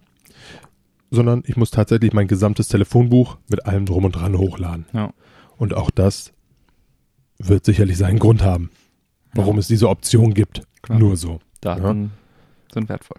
Daten sind Daten, weil man. Daten haben möchte. Ja. und äh, ja, das ist äh, die große Frage, warum tatsächlich diese Daten dann so offen liegen. Amazon hat dazu natürlich Stellung benommen ich zitiere das Ganze einfach mal. Der Zugang zu internen Tools unterliegt einer sehr strengen Kontrolle und wird nur einer begrenzten Anzahl von Mitarbeitern gewährt, die diese Tools benötigen, um den Dienst durch die Verbreitung einer externen kleinen Stichprobe von Interaktionen zu trainieren und zu verbessern. Unsere Richtlinien verbieten sowohl den Zugriff auf mit, äh, den Zugriff der Mitarbeiter auf Kundendaten als auch deren Verwendung zu anderen Zwecken strikt. Ist die Frage, warum es dann offen liegt. Hm. Wenn sie es verbieten, dann kannst du damit ja eh nichts anfangen. Ne? Dann müsste es ja auch nicht offen darum liegen. Ja, wir verfolgen eine Null-Toleranz-Politik Mhm. hinsichtlich des Missbrauchs unserer Systeme. Ja. Wir überprüfen regelmäßig den Zugriff der Mitarbeiter auf interne Tools und begrenzen den Zugriff, wann und wo immer es möglich ist. Ja, ja, also im Prinzip, was lernen wir bla daraus? bla bla. was lernen wir daraus? Es ist, äh, es ist uns, es, wir machen es uns nicht bewusst, aber natürlich äh, hören da am anderen Ende auch mal Menschen in die Aufnahmen rein, ob das jetzt bei Alexa, bei Siri, bei äh, Google Assistant ist. Ähm, und ja, das, äh, das muss man sich halt einfach mal klar machen, wenn man sowas benutzt, dass da die, dass da halt auch irgendwelche Menschen reinhören, dass das auch äh, irgendwie erfasst wird und so weiter und so weiter. Und wir hatten ja auch schon mal drüber gesprochen in einer Folge, die Nummer gerade nicht zur Hand, dass Alexa da tatsächlich äh, oder Amazon tatsächlich darüber nachdenkt, äh, auch jetzt personalisierte Werbung irgendwie äh, durch Mithören dann irgendwie äh, durch Alexa dann irgendwie auszuspielen, ne? Äh, oder äh, bei, wenn du anfängst zu niesen, dir irgendwelche äh, ähm, Oh, Gesundheit. Darf ich dir eine Packung Tempos bestellen? Genau, so äh, nach der Art, zwar nur in den USA bis jetzt, aber ja, welche Daten da letztendlich erhoben werden, das können wir uns wahrscheinlich gar nicht vorstellen. Wahrscheinlich haben die die Daten einfach schon mal vorsorglich alle auf ihren Servern äh, irgendwo in der Karibik oder was weiß ich, damit sie da irgendwelche Sachen umgehen können. Weiß man nicht, will ich auch nicht wissen. Alexa kommt bei mir nicht ins Haus. Und Siri habe ich immer, äh, du kannst ja Siri lauschend stellen, dass die auch auf, ich sag's jetzt einmal nicht, hey, hm, hm, hm, Mhm. nicht, dass hier die ganzen Siris anspringen, ähm, hört und du dann mit Sprache sie sozusagen ansprichst. Ja. Ja, hey Computer, mach das und das. Das habe ich ausgestellt bei mir. Ich muss auf den Knopf drücken und dann meldet sie sich und dann kann ich mit ihr sprechen. Übrigens, damit sie nicht permanent hat letztens, lauscht. Hat mir letztens ein Kollege gezeigt, wenn du sagst, hey Siri, erzähl mir einen Witz. Jetzt hast Siri du doch Siri lustig. Jetzt hast du doch Siri ausgelöst bei allen Hörern. Nein, unsere Hörer hören Android. Äh, haben Deine Androids. Hörer vielleicht. Meine hören alle mit Apple-Geräten. ja. Hey Google. Äh, Ding, ja. ding, ding. Hey Ja. Alexa, jetzt haben wir sie alle durch. So. Und Diesen Podcast auf Favoriten speichern.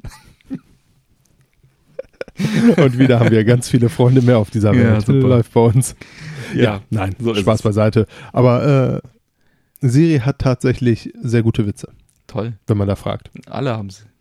Terminator kann dir bestimmt auch einen Witz erzählen, bevor er dir mit einem Laser das Gehirn kaputt lasert. Das ist doch absurd. Augen lasert. Wie auch immer. Ja, so viel dazu. Augen auf beim Roboterkauf. Genau.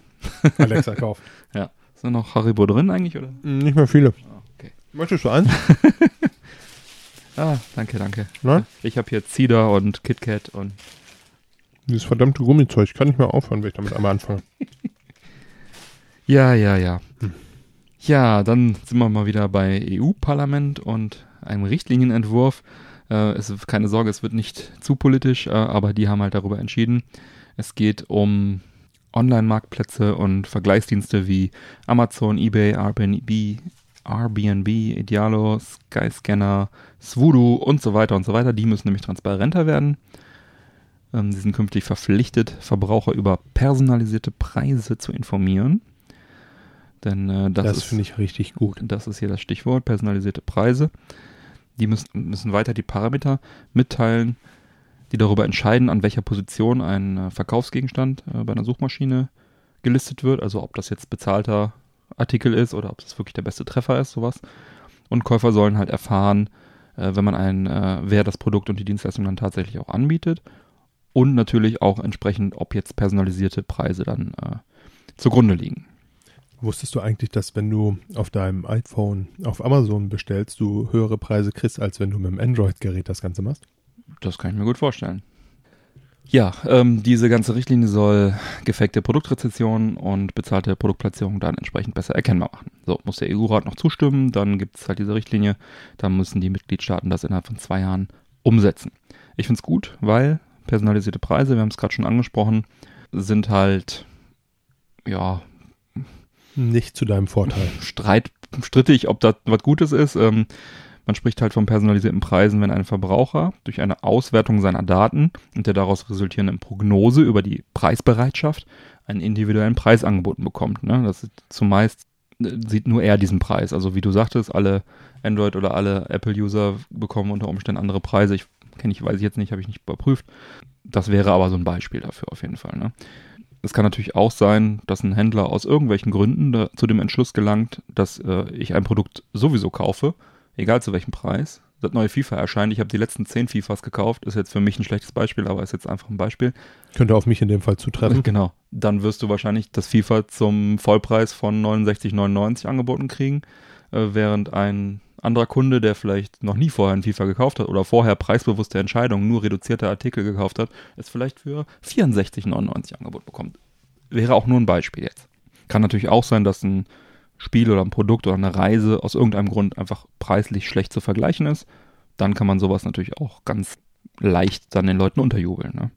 In jedem Fall zahle ich dann persönlich mehr, als ich müsste, im Prinzip. Ne? Du vielleicht nicht, aber ich. Ja, ich gehe mal schwer davon aus, dass mich das genauso betrifft. Ja, weiß man ja nicht, je nachdem. Bei FIFA zahlst du jetzt mehr. Ne? ja, wäre halt ein, äh, wie gesagt, alles Beispiele. Ne? Mit dieser neuen Regelung werde ich halt zukünftig wenigstens darüber informiert, dass mir gerade ein personalisierter Preis angeboten wird. Und neben den personalisierten Preisen gibt es ja auch noch die dynamischen Preise. Ne? Das ist das, äh, wenn man Was man von den Tankstellen kennt. auch, genau. Äh, Gibt es online und offline, besonders in letzter Zeit in Elektronik Supermärkten zu finden. Diese äh, digitalen kleinen Preisschilder an den Regalen, hat bestimmt Mhm. jeder schon mal irgendwie gesehen. Äh, das, äh, da geht es halt größtenteils um dynamische Preise. Und zwar die betreffen alle Konsumenten gleichermaßen, nicht personalisiert, sondern alle gleichermaßen. Und die werden durch äußere Kriterien wie Wettbewerb oder ähm, Beliebtheit eines Produktes oder Zeitpunkt äh, oder konkrete Nachfrage beeinflusst.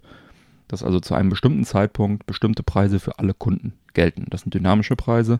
Klassisches Beispiel hast du schon genannt, das wäre das Benzin an der Tankstelle, was dann zu gewissen Preisen einfach günstiger oder teurer ist. Oder Fallout 76. was dynamisch immer günstiger wird. Irgendwann musst du es sogar noch mitnehmen, wenn du ein Joypad holst. Genau. Ja, also an diese Tankstellengeschichte haben wir uns halt schon gewöhnt, genauso wie an irgendwelche Reisen. Je früher wir sie buchen, je günstiger sind sie. Ist auch im Prinzip ein dynamisches äh, Preismodell. Wo es halt dann unangenehm bei dynamischen Preisen wird, ist dann so, so eine Nummer wie, auch wieder jetzt ein Beispiel, äh, dass ich beispielsweise für ein Videospiel im Elektronikmarkt nach Feierabend oder am Wochenende, wenn ich also Zeit habe, dahin zu fahren, einfach mehr bezahlen würde, als jetzt mittwochs um 11 Uhr morgens oder so. Ja.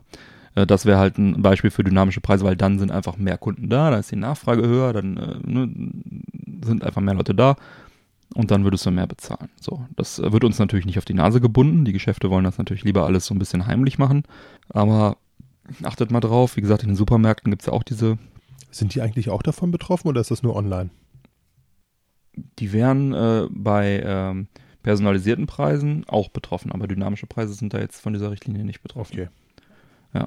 Ähm, diese E-Ink-Preisschilder, äh, die können halt alle in Echtzeit geupdatet werden. Die sind in jedem Regal drin, ganz normal Preisschilder, wie früher Zettel waren. Das sind jetzt halt diese äh, E-Ink-Dinger und die flashen dann so auf und dann werden die geupdatet.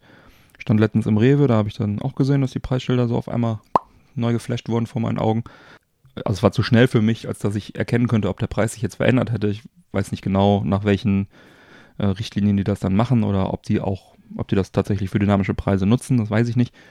Aber äh, das hat mich schon so ein bisschen auch zum Grübeln gebracht, denn theoretisch wäre es ja möglich, dass, äh, wenn ich einen Artikel in den Einkaufswagen lege, Wagen lege, der auf dem Weg zur Kasse teurer wird. Absolut. Theoretisch. Alles nur Beispiele, alles nur Theorie, aber Ich glaube, Ja. in, in der äh, Praxis passiert das auch relativ oft. Wie oft hast du es denn, dass du mal an der Kasse stehst und dann vor dir jemand sagt, wieso kosten jetzt die Erdbeeren auf einmal 3,99, die habe ich doch eben für 2,99 eingepackt. Ja, es sind aber auch oft Preisfehler. Also ich habe auch ganz oft schon beim irgendwie beim Edeka äh, dann irgendwie der Kaffee war im Angebot und das war in der Kasse nicht drin, dann sollte ich den Vollpreis Ja, zahlen. ja, hätte ich klar. nicht aufgepasst, hätte ich dann den Vollpreis bezahlt. So, so Nummern gibt's natürlich auch oft, ne? Das ist natürlich Aber- auch die Frage, inwieweit die das damit hinkriegen, ne? wenn Ja. sie das schon bei ihren großen Aktionen, die sie im Endeffekt wahrscheinlich in Prospekten Ja. plakatieren, Wochen vorher, äh, Ja. nicht auf die Kette kriegen, wie sollen sie es dann auf dem Weg zur Kasse hinkriegen? Ich kann jetzt auch nicht sagen, inwieweit das jetzt tatsächlich in Supermärkten überhaupt momentan schon praktiziert wird. Ich weiß nur, dass es technisch möglich ist, dass diese Ja. E-Ink-Schilder ja dafür benutzt werden, die Preise sozusagen digital zu updaten. Ne? Mhm. Also das wird ja gemacht und die werden ja angepasst, ob das jetzt einfach freitags abends ist und die einfach für die ganze Woche anpassen oder ob die das mehrfach am Tag anpassen. Äh, Da habe ich jetzt keine Daten zu. Ich weiß aber, dass das möglich ist technisch und dass halt auch zum Beispiel der Mediamarkt äh, sehr häufig seine Preise einfach ändert in den Märkten. Ob Mhm. das jetzt schon unter dynamische Preise zählt, also ob das jetzt schon an, an Nachfrage irgendwie bemessen wird oder ob die einfach nur äh, regelmäßig versuchen, für den Kunden den besten Preis äh, zu bieten, äh, wie sie es wahrscheinlich verkaufen werden, kann ich jetzt so nicht sagen. Aber ist natürlich schon irgendwie ein bisschen frech und auch ein bisschen erschreckend. Schöne neue Welt. Schöne neue Welt, absolut. Ja, was hält denn die Männerquatsch Society von personalisierten und dynamischen Preisen? Würde ich mal gerne was von euch zu hören. Schreibt doch gerne ins Discord. In den Channel unter die Folge hier. Wir lesen mit. Ja, da wäre ich mal interessiert. Habt ihr sowas vielleicht schon mal erlebt? Habt ihr Insiderwissen? Das würde mich interessieren. Arbeitet ihr beim Supermarkt und seid für dynamische Preise verantwortlich und müsst immer den Knopf drücken? Habt ihr diese Preisschilder entwickelt? dann hört, dann habt ihr ausgesorgt. Dann könnt ihr gerne noch mal ein bisschen bei Patreon einwerfen, wenn ihr E-Ink Preisschilder entwickelt habt. Läuft. Ja, fein. Ja, und der arme Kerl, der damals die Preisschilder zum Beschriften entwickelt hat, der sitzt jetzt arbeitslos irgendwo rum. Ja, der Ja. Arme. Der muss jetzt E-Ink Sachen anmalen. Wer nicht mit der Zeit geht, geht mit der Zeit, ne? So ist es, so ist es. Ja, dann wollen wir doch direkt mal die Gelegenheit nutzen, wo wir hier so viel Spaß haben und noch einmal aufrufen, dass wir uns riesig darüber freuen würden, wenn ihr uns in eurer Apple Podcast App einmal bewerten würdet. Mhm. Ich glaube so fünf Sternchen, das wäre eine ganz feine Sache. Jo. Prinzipiell ist das auch kein riesiger Deal. Ihr müsst einfach nur die Podcast-App aufmachen, dann einmal den Männerquatsch suchen. Männerquatsch in dem Fall ausnahmsweise mal mit Ä. Dann nach ganz unten scrollen, dann seht ihr schon fünf leere Sternchen, da macht ihr fünf volle Sternchen raus. Und wenn ihr so richtig cool seid, dann schreibt ihr einfach noch einen netten Text dazu. Darüber freuen wir uns immer ganz besonders. Ähm, Lesen wir auch gerne mal hier vor in der Sendung. als richtig. Also das ist immer, Feedback ist uns wichtig, wie wir Ja. so gerne sagen. Ja, ist auch wirklich. Deshalb ähm, wäre toll, wenn ihr das machen würdet. Am PC und am Mac geht's natürlich auch über die iTunes-Software. Genau. Ähm, ja, Ja, lasst eine Bewertung da, würden wir uns sehr freuen. Hilft uns ein bisschen die Sichtbarkeit zu erhöhen. Wir sind jetzt seit einiger Zeit wieder raus aus den Charts leider. Wäre schön, wenn wir da nochmal reinkämen. es ist immer toll, wenn das passiert, ne? Ja, also freuen wir uns natürlich. Ne? Ja. Das ist äh, eine, eine Wertschätzung der Hörer dann Absolut. entsprechend. Ja, ähm, dann danke an alle, die bereits eine Bewertung abgegeben haben. Und dann rennen wir mal in einer wahnsinnigen Sonic-Geschwindigkeit in den Filmbereich. Über den Live-Action-Film zu Sonic haben wir bereits in Folge 21 gesprochen. Da ähm, spielte Jim Carrey den Endgegner Dr. Robotnik und der Westworld-Star James Marston spielt den Sheriff der Stadt, der sich mit Sonic anfreundet. Bei Westworld war es der Cowboy, wie hieß er noch? Äh, ja, Der Cowboy. Der eine von den vielen. Einer der Hauptcharaktere. Wie hieß er denn? ich weiß es nicht mehr. Dolores. Dolores und der Lover von Dolores. ja, ähm, hat auch bei X-Men, glaube ich, mitgespielt. Hier den, den Mann mit der lustigen Gambler. La mit dem Lasergesicht, ja. Gambit. Gambit oder wie er auch immer heißt. Gambit, war das nicht der? Egal. Wobei ich zugeben muss, mit X-Band bin ich jetzt auch nicht so riesig Ewig nicht bewandert. gesehen, leider. Muss ich mal wieder, aber ja, egal. Ja, nicht. produziert wird der Film von Deadpool-Regisseur Tim Miller. Und Deadpool habe ich gesehen. Deadpool ist ja, toll. ja, wir wissen es, Mike. Regie führt der Newcomer Jeff Fowler. Und äh, ja, Anfang Mai gab es dann den ersten Trailer zum Film. In dem lernen wir, Sonic scheint ein Alien zu sein. Ja, das, äh, er sagt sowas wie, wir müssen euren Planeten retten. Ähm, das war bisher halt noch nicht irgendwie so eindeutig klar. Jetzt scheint es zum Kern gehör zu gehören, dass äh, Sonic ein Alien ist. Ich dachte immer, Sonic wäre ein Igel. Ja, im Prinzip ist er ein Alien-Igel. Das erste Sonic-Spiel kam ja bekanntlich fürs Mega Drive raus. In den USA hieß das Ganze Sega Genesis. Und das Wortspiel aus dem Trailer Every Hero has a Genesis funktioniert natürlich in Deutschland nicht so gut.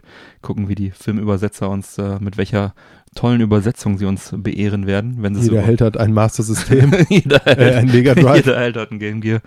Ja, irgendwie sowas wird's wahrscheinlich. Bei den Fans weltweit sorgte der Trailer für gemischte Reaktionen. Jim Carrey kam ganz gut weg, aber besonders das Aussehen des blauen Sega-Maskottchens wurde massiv kritisiert. Verrückt. Ja, also wird der blaue Igel sehr menschlich dargestellt. Weg ist der Comic-Look äh, und die großen Cartoon-Augen und auch keine Sonic-Handschuhe, keine Spur davon. Sonic hat auch was dazugekriegt und zwar ein astreines, strahlend weißes, menschliches Gebiss. auch sehr beliebt bei den äh, Internetverrissen. Überhaupt wirkt Sonic sehr wie ein Mensch, der sich einfach so ein Sonic-Pyjama angezogen hat oder so ein Karnevalskostüm oder sowas. So ein kleines, so ein pelziges Chewbacca-Sonic-Kostüm. Äh, genau. Ja, und in, äh, im Netz hagelte es entsprechend dann äh, Spott und äh, Häme äh, bezüglich des Aussehens von Sonic in diesem Film. Einige Fans legten dann sogar selber Hand an und machten ein neues Design, was äh, durchaus äh, besser aussah als das, was, was, was uns da äh, angeboten wurde von den Filmemachern. Ich werde da mal einen verlinken von äh, Twitter-User Edward Pan One. Der hat da eine ganz schöne äh, Mon Montage gemacht. So sähe Sonic aus, wenn, wenn die Entwickler sich mal das Spiel angeschaut hätten, die, die, äh, die Filmemacher mal das Spiel angeschaut hätten. Ja, die ähm, Reaktion auf die Kritik äh, wurde dann von Regisseur Jeff Fowler wenige Tage später via Twitter äh, wurde darauf reagiert. Ja. Er wendete sich an die Fangemeinde und schrieb Thank you for the support and the criticism. The message is loud and clear. You aren't happy with the design and you want changes. Changes. It's going to happen. Everyone at Paramount and Sega are fully committed to making this character the best he can be. Im Klartext, wir haben verstanden und werden Änderungen vornehmen. Wir werden ihn so gut aussehen lassen, wie wir können. Ist halt die Frage, Wie gut können wir wie, wie viel Fähigkeit habt ihr, das gut aussehen zu lassen? Sie hätten es aber wissen müssen eigentlich, dass das nicht so gut ankommt, dieses Design. Denn es gab vor Anfang März, vor rund acht Wochen, gab es schon mal so einen kleinen Leak zu dem Design und die Fans haben halt genauso reagiert, nur nicht in so einem großen Maße, weil es halt wahrscheinlich nicht so viele Leute mitbekommen haben. Und das macht mich auch so ein bisschen skeptisch an dieser Stelle. Ähm, ich war mal bei einer Firma beschäftigt, die sich ein Bürogebäude geteilt hat mit so einer 3D-Animationsfirma. Die arbeiteten da mehrere Monate lang an so einem 3D-Film, also eine 3D-Filmproduktion, ich glaube fürs Kino auch. Ich weiß jetzt leider nicht mehr genau, welcher Film das war. Das war irgendwie optisch, äh, ich habe versucht das zu googeln, weil ich war nicht involviert, ich habe das immer nur so auf dem Monitor durchblitzen sehen. So sah so ähnlich aus wie dieser Kinderfilm Mullewupp, wo irgendwie so ein Schwein ist und eine was? Maus. Ja, genau. Und die saßen auf dem Fahrrad und haben Abenteuer erlebt. Egal, so ein Animationsding halt, ne? Was ich daraus aber noch weiß, ist, dass ähm, die Erstellung und das Rendering von dem, äh, von diesen, von diesen, von diesen Animationen haben die halt modernste Rechner für gebraucht. So irgendwie das teuerste, was es so am Markt gab. Und das hat halt sehr lange gedauert. Es war sehr aufwendig. Also da hat ein Rendering von wenigen Sekunden Film hat dann halt unter Umständen Tage gebraucht. Das war jetzt eine kleine Bude, ne? Es war auf jeden Fall sehr aufwendig und zeitintensiv, ne? Es war, war halt eine kleine Bude, aber trotzdem, äh, sowas ist halt zeitintensiv. So. Meine Theorie jetzt zu diesem Sonic-Debakel ist die folgende. Man hat da bereits vor acht Wochen irgendwie den Shitstorm mitbekommen und gemerkt, so, oh, wir müssen da was machen. Hat dann angefangen, schon mal die CGI-Szenen zu überarbeiten. Die wollen ja immerhin den Kinotermin am 8. November in den USA beziehungsweise am 19. Dezember in Deutschland halten können. Das dauert immer, bis die Filmrollen rübergeschickt werden. Genau, auch die Übersetzung hauptsächlich, ne? Muss ja auch Mega Drive und Genesis irgendwie übersetzen. Naja, und dann hat man sich bestimmt gedacht, sowas wie, ähm, jede Presse ist gute Presse, lass uns den alten Trailer raushauen und dann nochmal ordentlich Medienwirbel mitnehmen. Äh, und das grottige Aussehen von Sonic nehmen wir dann einfach mal so in Kauf und äh, können dann nachher den Fans ganz großzügig erzählen, dass wir das ändern werden. Das ist Theorie A. Vielleicht war auch, war auch, war es auch einfach so, dass sie zwar angefangen haben, alles zu verändern, aber noch nicht mit den Szenen durch waren, die jetzt für den Trailer gebraucht wurden. Das war sozusagen eine Notlösung. Sie haben aus der Not eine Tugend gemacht und haben dann gedacht, okay, wir können es nicht ändern, äh, dann nehmen wir doch den Medienrummel mit und machen es dann so. Wenn sie die, einfach den Trailer noch nicht fertig bekommen haben mit den neuen Renderings. Alles nur eine Theorie, würde aber für mich Sinn machen. Also es ist halt so ein Marketing-Stunt, der jetzt doch ein bisschen für Wirbel gesorgt hat, besonders in der Gaming-Community. Fühlt sich auf jeden Fall ein bisschen danach an. Ne? Fühlt sich so an. Ich meine, es hat mich eigentlich direkt, als es passiert ist, so an diese Sache, an diesen Marketing-Stunt von Scrabble erinnert. Wir haben drüber gesprochen Ja. in Folge 37. Ähm, Das war das Buchstaben YOLO oder so. genau, das damals hatte Mattel eine offizielle Pressemitteilung rausgebracht und sogar einen Werbespot gedreht mit MC Fitty. Wer kennt ihn nicht? Das, äh, das ist aber tatsächlich cool, der Kerl. dass Scrabble äh, ab sofort Buchstaben YOLO heißen würde. So, da gab es dann auch einen riesen Shitstorm und einige Wochen später löste man den Fake dann auf und hat gesagt, haha, wir haben euch verarscht. So, ja, weiß, Ja. Wie, wie gut auch immer das im Nachhinein dann bei der Fanbase ankam. Aber das hat mich halt so ein bisschen daran erinnert, außer dass ich nicht glaube, dass die jetzt sagen werden, haha, wir haben euch verarscht, aber ähm, ja, so viel zu meiner Arbeitstheorie. Nochmal nochmal zurück zu Sonic kann mir also auch gut vorstellen, wie gesagt, dass ähm, das ursprünglich nicht so geplant war, äh, aber dass dann halt jetzt äh, das Medienecho, äh, dass man das gerne mitgenommen hat an dieser Stelle. Ja, abgesehen von der Optik äh, sah der Trailer eigentlich ganz gut aus. Ich fand es eigentlich ganz, ganz nett gemacht. Ich meine, was äh, Videospielverfilmungen, Live-Action angeht, sind wir ja nicht gerade verwöhnt. Da gibt's ja nur wenig Gutes und äh, die Mario Brothers haben es ja in den Anfang der 90er vorgemacht, wie man es nicht macht dieser ultra schlechte Mario Bros. Film, ich glaube von Ja, ja, ja, 93 ja. oder wann der war. Ähm, also schlechter kann es eigentlich nicht werden. Von daher bin ich da guter Dinge. Allein schon wegen Jim Carrey kann man sich das bestimmt angucken. Und wenn sie jetzt die Optik nochmal ein bisschen überarbeiten, dann hinter welchem Hintergrund auch immer, solange sie es bis zum Kinostart irgendwie hinkriegen, ist ja alles in Ordnung. Dann nehmen wir es denen mal nicht krumm. Die wollen ja auch, mal, auch nur leben und ihre Werbung machen. Und ja, ansonsten ich bin schon vorsichtig optimistisch und werde mir den Film sicherlich anschauen, vielleicht nicht im Kino. Mal schauen. Und äh, mich interessiert an dieser Stelle wieder die Meinung der Männerquatsch Society. Schreibt uns gerne im Discord. Wie habt ihr das erlebt? Wie habt ihr es gesehen? Wie seht ihr das alte Design vom Sonic, was jetzt in dem Trailer ist? Äh, ist es wirklich so schlimm? Oder findet ihr es vielleicht gut? Unwahrscheinlich. Aber wenn doch, teilt uns mit. So viel erstmal zu Sonic an dieser Stelle. Machen wir doch fröhlich weiter mit Netflix. Dann machen wir weiter mit Netflix. Ich bin heute der König der Übergänge. Bam, machen wir weiter mit Netflix. Tschüss, Sonic. Ja, Jetzt Netflix. ja, und zwar äh, Netflix geht auf Shoppingtour. Hm. Oder Wieder mal. versucht. Haben wir ja gerade zumindest die Preise erhöht. Übrigens, ich habe äh, das gemacht, was ich in der, weiß nicht, letzten, vorletzten Folge gesagt habe. Ich habe tatsächlich mein Netflix-Abo gedowngradet auf das SD-Ding, Mhm. also Basic. Und äh, spare jetzt Geld für äh, Disney Plus sozusagen. Also, ich habe ähm, Ich habe tatsächlich auch drüber nachgedacht und ich denke auch, ich werde mir Disney Plus einfach schießen. Ja, ich fand, ne, ich fand einfach diese Preiserhöhung irgendwie frech von, von Netflix. Ich meine, die bieten viel, aber dann jetzt noch einen Euro mehr, dann irgendwie 12 Euro zu bezahlen.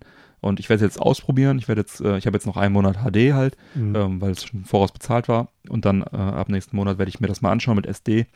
Wenn das für mich ausreicht, äh, dann äh, werde ich so lassen. Wenn ich sage, oh, äh, viel zu pixelig, voll scheiße, werde ich wahrscheinlich wieder hochgehen. Mal gucken. Aber ähm, das war jetzt erstmal meine Maßnahme, auf die Preiserhöhung zu reagieren. ja. Sorry. Äh, Netflix kauft alles, irgendwas. Alles gut, ja. Jetzt haben sie ja die Moppen, ne? Ja, genau. Diese Geier.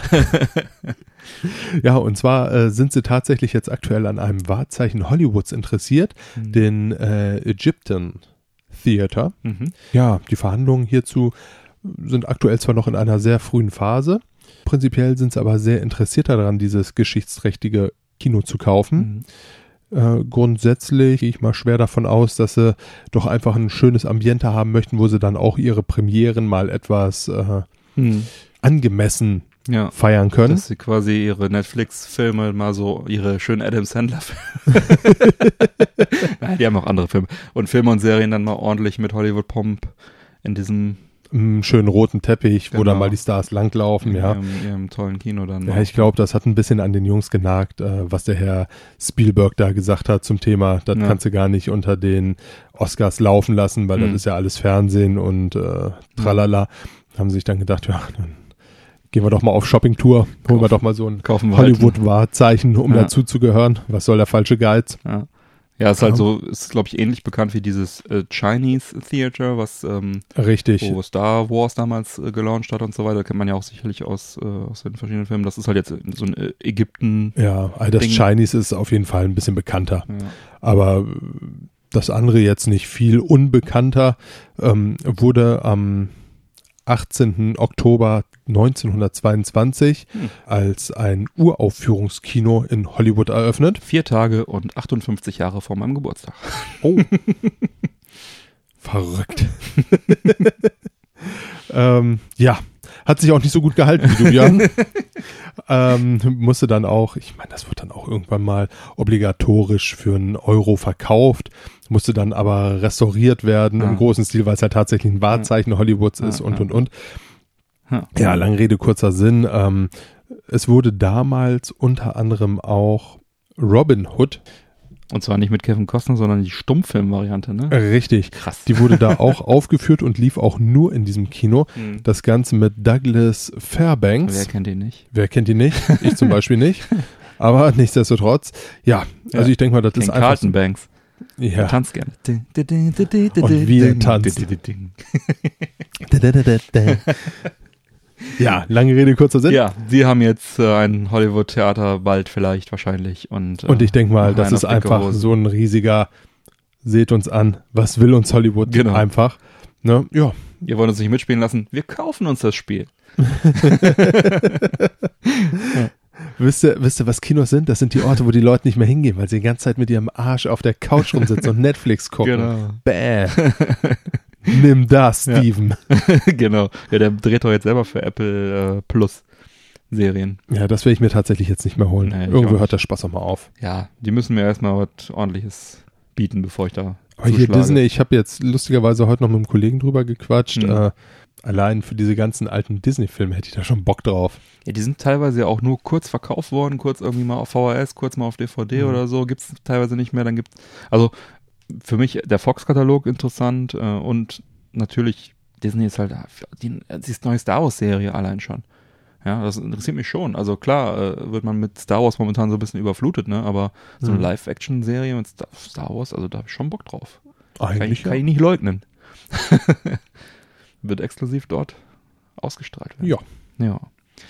Ja, so viel dann dazu. Heute ruppelige Übergänge, so machen wir das hier. Zack, neuer Zack. Themenblock. Neuer Themenblock. Wir sind bei den Picks diese Woche. Und bevor ich dich frage, ob du einen Pick hast, Habe ich nicht. würde ich Hab mal. ich eins?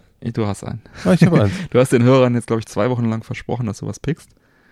Und angeteasert in der Pre-Show und so. Jetzt musst du liefern. Aber lass mich. Ich äh, mache es wie, wie Mark Zuckerberg. Was interessiert mich mein Gequatsche so von es, gestern? So ist es. Ähm, wärst du so gut, mir den Vortritt zu lassen? Äh, Selbstverständlich, mein Ich Freund. habe nämlich einen Doppelpick. Was? Ich habe Nicht nur, dass ich keins habe, du beschämst mich auch noch. Genau. Ich muss ja ne, mit gutem Vorbild vorangehen. Uiuiui. Ich habe äh, in der Pre-Show schon kurz angeteasert. mhm. Ich habe mir einen Arcade-Stick gekauft und gemoddet. Habe schon lange auf meiner Liste gehabt, im Kopf gehabt, mir einen Arcade-Stick für die Switch zu besorgen. Äh, und vielleicht auch für die Xbox One. Für die Retro-Systeme habe ich Arcade-Sticks, diverse. Für die aktuelle Generation fehlte mir noch einer, besonders halt für die Switch, fürs Capcom Beat'em Up Bundle natürlich. Und natürlich auch noch einige andere Spiele. Äh, dann hat mir der Kollege Nerdy81 Things auf Instagram einen Denkanstoß gegeben. Grüße an dieser Stelle. Denn äh, der hat sich den, äh, hat sich einen Arcade-Stick umgebaut, den Mayflash F101 Arcade. Das ist ein recht günstiger Stick. 40 Euro kostet der. Und das Besondere daran ist, dass der äh, vorbereitet ist, dass man sich da die Sunvar-Buttons und Sticks leicht reinbauen kann. Das sind halt diese, ne, die Profi-Buttons von aus den Arcades, die somit zu den besten gehören. Also auf, auf jeden Fall ordentliche Buttons. Der F101 funktioniert auf der Switch, PC, PS3 und Neo Geo Mini. Und da dachte ich mir, hey, super Idee. Äh, habe ich so als Anstoß genommen, ne? Mach's, mach's auch, zack, Schnellschuss, Stick bestellt, go. Ja, also Joystick und Buttons hatte ich vor einiger Zeit schon mal bestellt. Ähm, wollte mir einen Custom Arcade Stick für den Atari Jaguar bauen. Dazu kam es dann aber nicht, da mir der gute Carmelo von Inside Game, Grüße an dieser Stelle, einen äh, echt genialen Stick für den Jaguar gebaut hat und dann brauchte ich die Parts nicht und hatte die verstaut, sage ich mal. Musste erstmal rausfinden, wo die überhaupt waren. Stellte sich raus, die waren bei einem Kumpel in der Scheune eingelagert, der auch netterweise meine Röhren, Fernseher und Sitzsäcke fürs E-Jack-Fest einlagert. An dieser Stelle Gruß und Dank an Eckes. ja, Du bist einer von den Guten. der Beste. Ja, Ja, lange nicht mehr gesehen, aber ist ja auch mal wieder dringend vorbei. Ja, mach das doch. Sommerzeit ist Grillzeit, sag ich nur. Ja. Ja, habe ich ihn also gefragt, ob er zufällig eine leise Idee hat, wo diese, diese Joystick und äh, die Buttons, die ich mal vor Jahren bei ihm eingelagert hatte, wo die abgeblieben sind. Und er meinte, klar, kein Problem, habe ich hier. Äh, der hat ein echt gutes Ablagesystem, Respekt. Vor allem stellte sich raus, die waren seit 2006 bei ihm gelagert. Ja. Nicht so wie das Haufenprinzip der Ludolfs. Genau, der hat da irgendwo hingegriffen, zack, hier, das ist dein Karton, viel Spaß damit. Ja, 2006, ey, mein Gott. Der Kerl Zeit verwundert einen immer wieder, ne? ja. ja, leider stellte sich raus, dass die äh, Teile nicht gepasst haben. Ähm, der Mayflash ist, wie gesagt, für Sunwa Parts vorbereitet und was ich da geholt hatte, waren irgendwelche anderen Dinger. Parts. Ja, Cherry, glaube ich, oder irgendwie sowas. Ich weiß, hab's jetzt nicht mehr im Kopf. Aber andere auf jeden Fall. Ja, und da ich keine, keine Lust auf Laub, Laubsägearbeiten hatte, ja, ich wollte dann nicht noch irgendwie was äh, umsägen und aufwendig modden. Der Grund, dass ich diesen Stick genommen habe, war ja die einfache Anpassbarkeit. Ja, habe ich dann also nochmal einen Schwung Sunwa Parts bestellt und äh, dann abgewartet. Und ja, der Mayflash F101 kam dann zwischenzeitlich an und dann habe ich den auch mit den eingebauten Standard-Buttons mal ausprobiert. Ne, die waren scheiße. also die haben echt nichts getaugt. Das äh, würde ich nicht empfehlen. Man kann sie sicherlich benutzen. Also es passiert was, wenn man draufdrückt, aber allein der Sound, wenn man da draufklickt, ist so, so billiges Plastik. Also Nein. nicht ganz so geil. Ja, gut. An der Switch funktioniert das Stick übrigens äh, ganz wunderbar. Richtig Plug and Play, einfach USB, zack, läuft. So, während ich diesen diesen F101 dann also ausprobiert habe und festgestellt habe, dass die Sticks und die, äh, dass der der Joystick und die äh, Buttons nichts taugen, kam ich so ein bisschen auf den Trichter so, hey, wäre schon cool, vielleicht doch den größeren zu nehmen, den F300, weil der ja auch die PS4, Xbox One, Xbox 360 unterstützt, zumindest via Path-Through. Ja, da ste- da steckt man halt ein USB-Pad unten in den Stick rein und dann den Stick in die Konsole und der nimmt halt dann äh, das Signal von dem äh, USB angeschlossenen Pad. Äh, Man kann auch optional so, einen- so einen USB-Dongle unten anschließen, dann das kostet halt nochmal immer extra. Ne? Naja, jedenfalls habe ich mich dann dafür entschieden, den F300 zu nehmen, also F101 zurückgeschickt, F300 bestellt, F300 kam an, Sunwa Parts eingebaut. Beim Probezocken fiel mir dann auf, meine Hand ist immer so links runtergerutscht, weil der Stick einfach im Gesamten etwas zu klein war. Das war mega unbequem. Das hat mich nach wenigen Minuten mega genervt.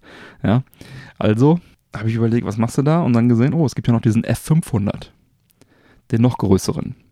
Der hat auch den Vorteil, dass man das USB-Kabel im Stick schön verstauen kann, hat noch einen 8-Wege-Restriktor dabei gehabt, Coverplate kann man wechseln, alles keine Features, die ich brauche, aber größere, größere Fläche, komplett größere Fläche. Und trotzdem gerne mitnehme.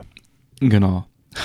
Also F300 wieder zurückgebaut, zurückgeschickt, 500 best- F500 bestellt, Parts eingebaut, ausprobiert und endlich Glückseligkeit. also auf der Switch funktioniert der F500, der umgebaute, auch super tadellos. Plug and Play, USB rein, läuft. Der Stick selber ist auch soweit hochwertig verarbeitet, die Teile, die jetzt äh, noch auf, von, von Mayflash sind. Die Sunwa Parts sind sowieso geil. Äh, der wertet das Ganze, die werten das Ganze halt nochmal auf. Für die PS4 konnte ich es leider nicht ausprobieren. Ähm, für die Xbox One habe ich es eben noch ausprobiert. Funktioniert auch wunderbar. Da kann man einfach dann, äh, ich habe in dem Fall den Elite-Controller mit USB unten angestöpselt. So halt ein langes Kabel dran, leg den Controller irgendwo hin und habe dann den, den Stick äh, mit USB an der Konsole. Wunderbar funktioniert. Auf der 360 hat es ein bisschen Probleme gemacht. Da wollte ich es mit dem Original äh, USB-Adapter dann ausprobieren. Also das Funkpad mit USB-Adapter ran. Hat er nicht erkannt. Dann habe ich mir so ein China 360-Pad besorgt für 15 Euro. Dann hat er, damit hatte der immer Aussetzer, so alle 10, 15 Minuten Disconnect. Und ich hatte auch das Gefühl, dass er so einen kleinen Delay drin hatte. Ähm, da werde ich mir vielleicht dann doch nochmal dieses USB-Dongle dann besorgen. Auf 360 konnte ich es jetzt noch nicht vernünftig ausprobieren. Werde ich dann einfach später nochmal irgendwie ausprobieren, nochmal nachreichen, vielleicht die Info. Auf der PS3 hat es auch ganz gut funktioniert, da geht es auch mit USB einfach. Allerdings hat beim Probespielen bei Raiden 4 hat mir der Bombenbutton irgendwie gefehlt. Der war irgendwie nicht belegt und im Umbelegungsmenü bin ich dann hängen geblieben, hatte dann keinen Bock mehr, irgendwie musste, hab dann einfach ausgemacht. Scheint also da nicht ganz so reibungslos zu funktionieren, aber grundsätzlich funktioniert es auch auf der PS3. Wie gesagt, Xbox One und Switch funktioniert es wirklich wunderbar. Ist auch für PC und äh, Neo Geo Mini und so weiter. Das habe ich jetzt noch nicht ausprobiert. Wird, denke ich, auch wunderbar funktionieren. Diese USB-Dongles kosten nochmal ein 20 extra. Wird dann wahrscheinlich auch die Disconnect-Probleme dann beheben. Ja, alles in allem habe ich jetzt einen richtig tollen Arcade-Stick für die Switch und für die Xbox One. Das ist schon mal sehr wichtig für mich. Und die anderen Konsolen kriege ich auch noch irgendwie zum Laufen. Und gekostet hat mich der Spaß jetzt. Ähm, der Stick hat 85 Euro gekostet, der F500 und dann nochmal rund 65 Euro für die äh, Sunwar-Parts für die Knöpfe und für den Joystick und 15 Euro für das USB-Pad, was jetzt ein Fehlkauf war in dem Fall. Wären wir also bei 165 Euro insgesamt. Dann mit den guten Zeugs dabei, guter Joystick, gute Knöpfe. Ähm, wenn man halt sich jetzt einen USB-Dongle holt anstatt den China-Dings, dann bist du halt bei 170. Ja, das ist ein ordentlicher Preis, Preis, aber ja. dafür hast du halt auch dann einen ordentlich, ordentlichen äh, Arcade-Stick, der richtig gute Knöpfe drin Ja, hat. das hat schon Bock gemacht eben. Du hast auch eben eine Runde gezockt. Ja, so viel zu dem, äh, wo wir letzte, letzte Folge gesprochen haben, dass die Capcom Home Arcade mit 230 Euro zu teuer ist, ne? Da sind halt zwei Arcade-Sticks nebeneinander, auch Mhm. mit Sunwar-Parts, plus dann die 20 Spiele waren da, glaube ich, eingebaut, plus die Möglichkeit, es eventuell irgendwann mal zu, zu modden. Das ist dann schon ein angemessener Preis, würde ich sagen Ja. wenn du davon ausgehst, dass die Controller wirklich gut verarbeitet sind äh, und dieselben Parts und so drin haben. Also, ja, war mir der Spaß jetzt auf jeden Fall wert. Ich habe jetzt einen ordentlichen Stick, auch wenn es eine etwas längere Reise war. da fehlte jetzt noch ein schwarzer Sunwar-Button für den, für den Startknopf. Da habe ich jetzt noch den, den roten Original drin, der kam jetzt aber auch heute an, den werde ich jetzt noch einbauen. Und dann habe ich gelbe Knöpfe und oben die komplett schwarz, die Knöpfe. Ja, jetzt kann ich auch endlich, jetzt kommen wir zum zweiten Pick, Doppelpick wie gesagt, das Capcom Beat'em Up Bundle, beziehungsweise Capcom Belt Action Collection, wie sie in Japan heißt, mit einem ordentlichen Controller spielen auf der Switch. Da hatten wir in Folge 35 drüber gesprochen, über das Spiel. Es sind, äh, es ist eine Capcom Collection mit sieben Arcade Beat'em Ups. Mhm. Ja, und ähm, darunter zwei Spiele, die noch nicht als Heimversion erhältlich waren. Es sind immer die Arcade-Versionen.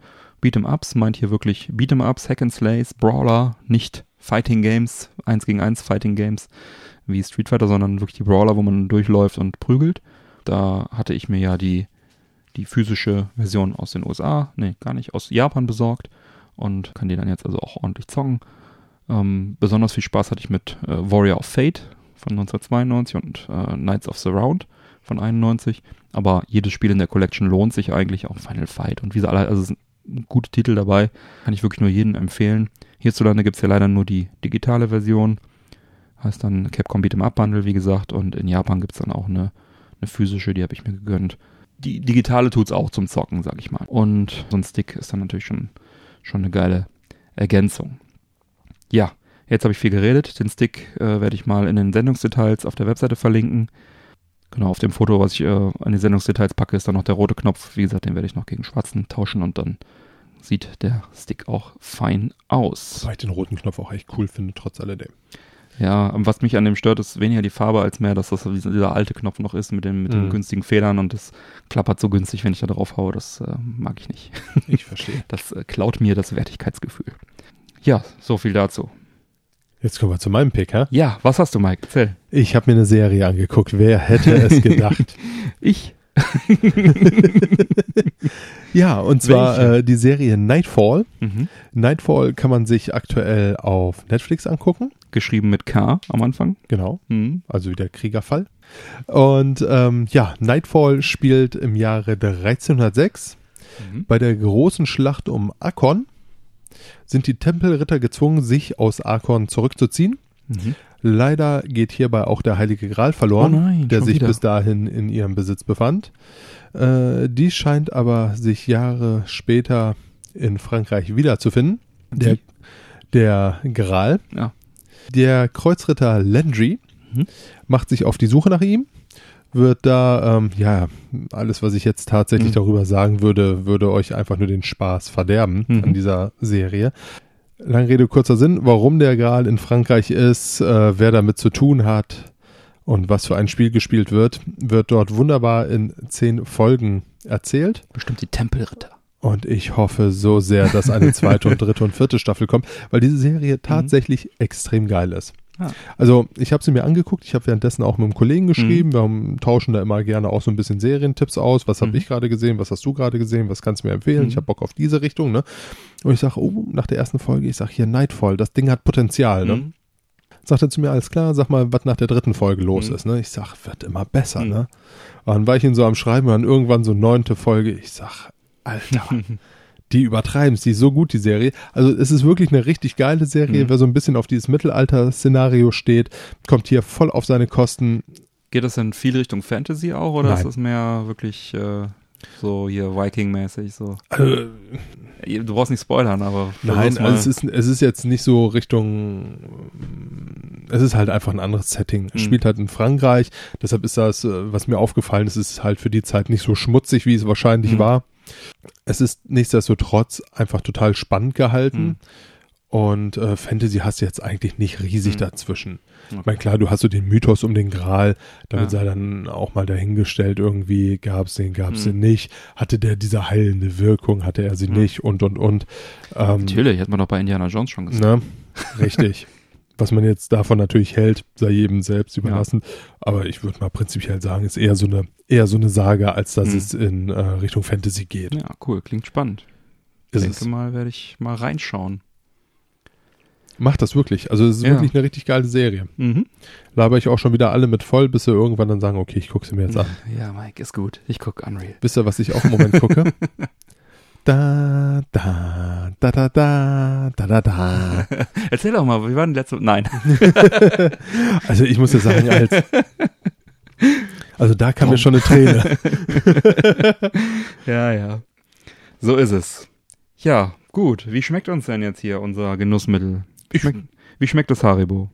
Das Haribo schmeckt, äh, ja, damit hättest du nicht anfangen dürfen. Oh, Björn, es ist unsichtbar. ich, es ist fast unsichtbar. Björn, ich bring dir irgendwann mal auch ein Haribo mit, glaube ich. Wir haben jetzt zum Glück den Werksverkauf hier um die Ecke. Ja. Da gibt's Zum das Glück. kiloweise. Ja, ähm, fangen wir doch mal mit dem guten Summersby Apple Cider an. Finde ich lecker. Ich auch. Also tatsächlich, da, dafür, dass uns das jetzt hier so als Mhm. widerlich angepriesen wurde, Nee, schmeckt nicht. muss ich sagen, Nicht widerlich. das schmeckt nicht. Nur schmeckt nicht. Da hatte ich hier schon ganz andere Kaliber. Nö, ist erfrischend, ist lecker. Es ist äh, im Prinzip, es schmeckt tatsächlich sehr wie Apfel, also Apfelsaft, Schorle, sag ich mal, mit so einem kleinen äh, bisschen äh, Alkoholabgang, sag ich mal. Ja. Äh, eisgekühlt, so im Sommer, kann ich mir das gut vorstellen. Aber ich bin halt auch nicht so der Cider Zielgruppentrinker eigentlich. Aber wenn mir das einer nochmal eisgekühlt im Sommer hinstellt, trinke ich das gerne nochmal.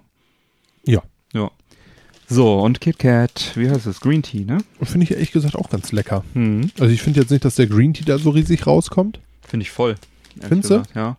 Eigentlich gar nicht irgendwie. Es riecht sehr krass nach, nach Grüntee und es ähm, schmeckt auch nach Grüntee.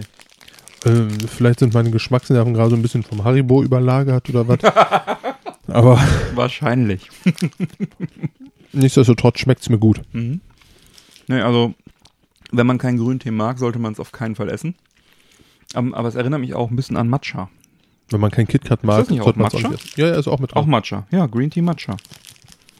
Weil wir hatten doch mal diesen Matcha-Drink, Mhm. weißt du noch? Und das hat sehr auch danach geschmeckt. Wahrscheinlich, weil auch Matcha drin war in dem Matcha-Getränk. Verrückt. Ne? Und das mag ich eigentlich gerne. Aber ich glaube, es ist ein bisschen speziell. Man muss es schon auch mögen. Ich Man mag's. muss äh, offen sein für fremde Geschmäcker. Mhm. Doch, also lecker. Ich mochte ja auch das äh, Ruby, das Ro Rosane. Mhm. Das fand ich auch gut. Schön fruchtig war das. Aber das schmeckt mir noch ein bisschen besser. Ich stehe ja auch auf diese KitKat, diese dicken weißen Balken da, die Mhm. es an den Tankstellen immer gibt. Ich warte darauf, dass das nochmal als Ruby Ja. kommt oder Boah, das als wär geil. Green. Aber ich glaube eher nicht. Ich glaube, das ist nicht so erfolgreich in Deutschland, auch das Ruby. Es liegt in, äh, beim Rewe immer so ein bisschen wie Blei in den Regalen, weil es halt einfach dreimal so teuer ist wie ein normales KitKat. Und die Leute das nicht so raffen, was das überhaupt ist. Dass es halt eine, wirklich eine eigene neue Schokoladensorte ist, Mhm. das Ruby. Und äh, ja gut, dass das jetzt hier mit Green Tea ist. Also die Frau, ich habe es vom Rewe so genommen, aber war voll happy, dass ich es gefunden habe. Nehme mir davon also drei KitKat raus. Und die guckt mich ganz entgeistert an, äh, warum ich mich so freue und äh, hat auf jeden Fall so ein bisschen ungläubig geguckt, dass ich mich jetzt darüber freue, so ein blödes grünes KitKat endlich gefunden zu haben. Naja, So sind sie die Narren. echt. So ist es. Ja, dann sind wir durch für heute, würde ich sagen. Würde ich sagen, schreite ich zur Abmoderation. Alle, Reiten sie. alle Unterstützer bleiben jetzt noch nach dem Outro dran. Die bekommen dann nämlich noch die Postshow mit weiteren Uiuiui. Meldungen und ein bisschen Geplauder und natürlich dem Witz der Woche von Mike. Was? Gucken, ob der von letzter Woche Noch, noch, zu, noch zu toppen ist. Was meinst du? Nein. Aber ich habe trotzdem einen. Sehr gut. Sehr gut. Ja, neue Folgen Männerquatsch erscheinen jeden ersten und dritten Montag im Monat. Damit du keine Folge mehr verpasst, abonniere uns doch gerne. Die Infos zum Abonnieren sowie alle Links zur Sendung findest du auf unserer Webseite www.männerquatsch.de mit AE geschrieben. Erfahre auf unserer Webseite im Bereich Support Us, wie du uns am effektivsten unterstützen kannst. Wir laden dich ein, dort zu schauen, was du für uns tun möchtest. Nutze zum Beispiel für deine Amazon-Einkäufe unser Amazon-Suchfeld auf der Männerquatsch-Seite direkt auf der Hauptseite. Da einfach vor einem Einkauf reinklicken, wie gewohnt shoppen und dann bekommen wir da einen kleinen Prozentsatz vom Umsatz. Dich kostet es nicht mehr. Geht auch auf dem Handy, also man kann auch mit dem Handy da auf die Webseite reinklicken, dann öffnet der die App und ihr könnt ganz normal shoppen. Äh, nur der Ad-Blocker muss deaktiviert sein, damit ihr das Feld seht. Bleibt mir zu sagen, bitte empfehle uns weiter. Vielen Dank für die Aufmerksamkeit. Auf Wiederhören und bis bald. Peace out, A-Town. Du, du, du, du. Nein? Ciao.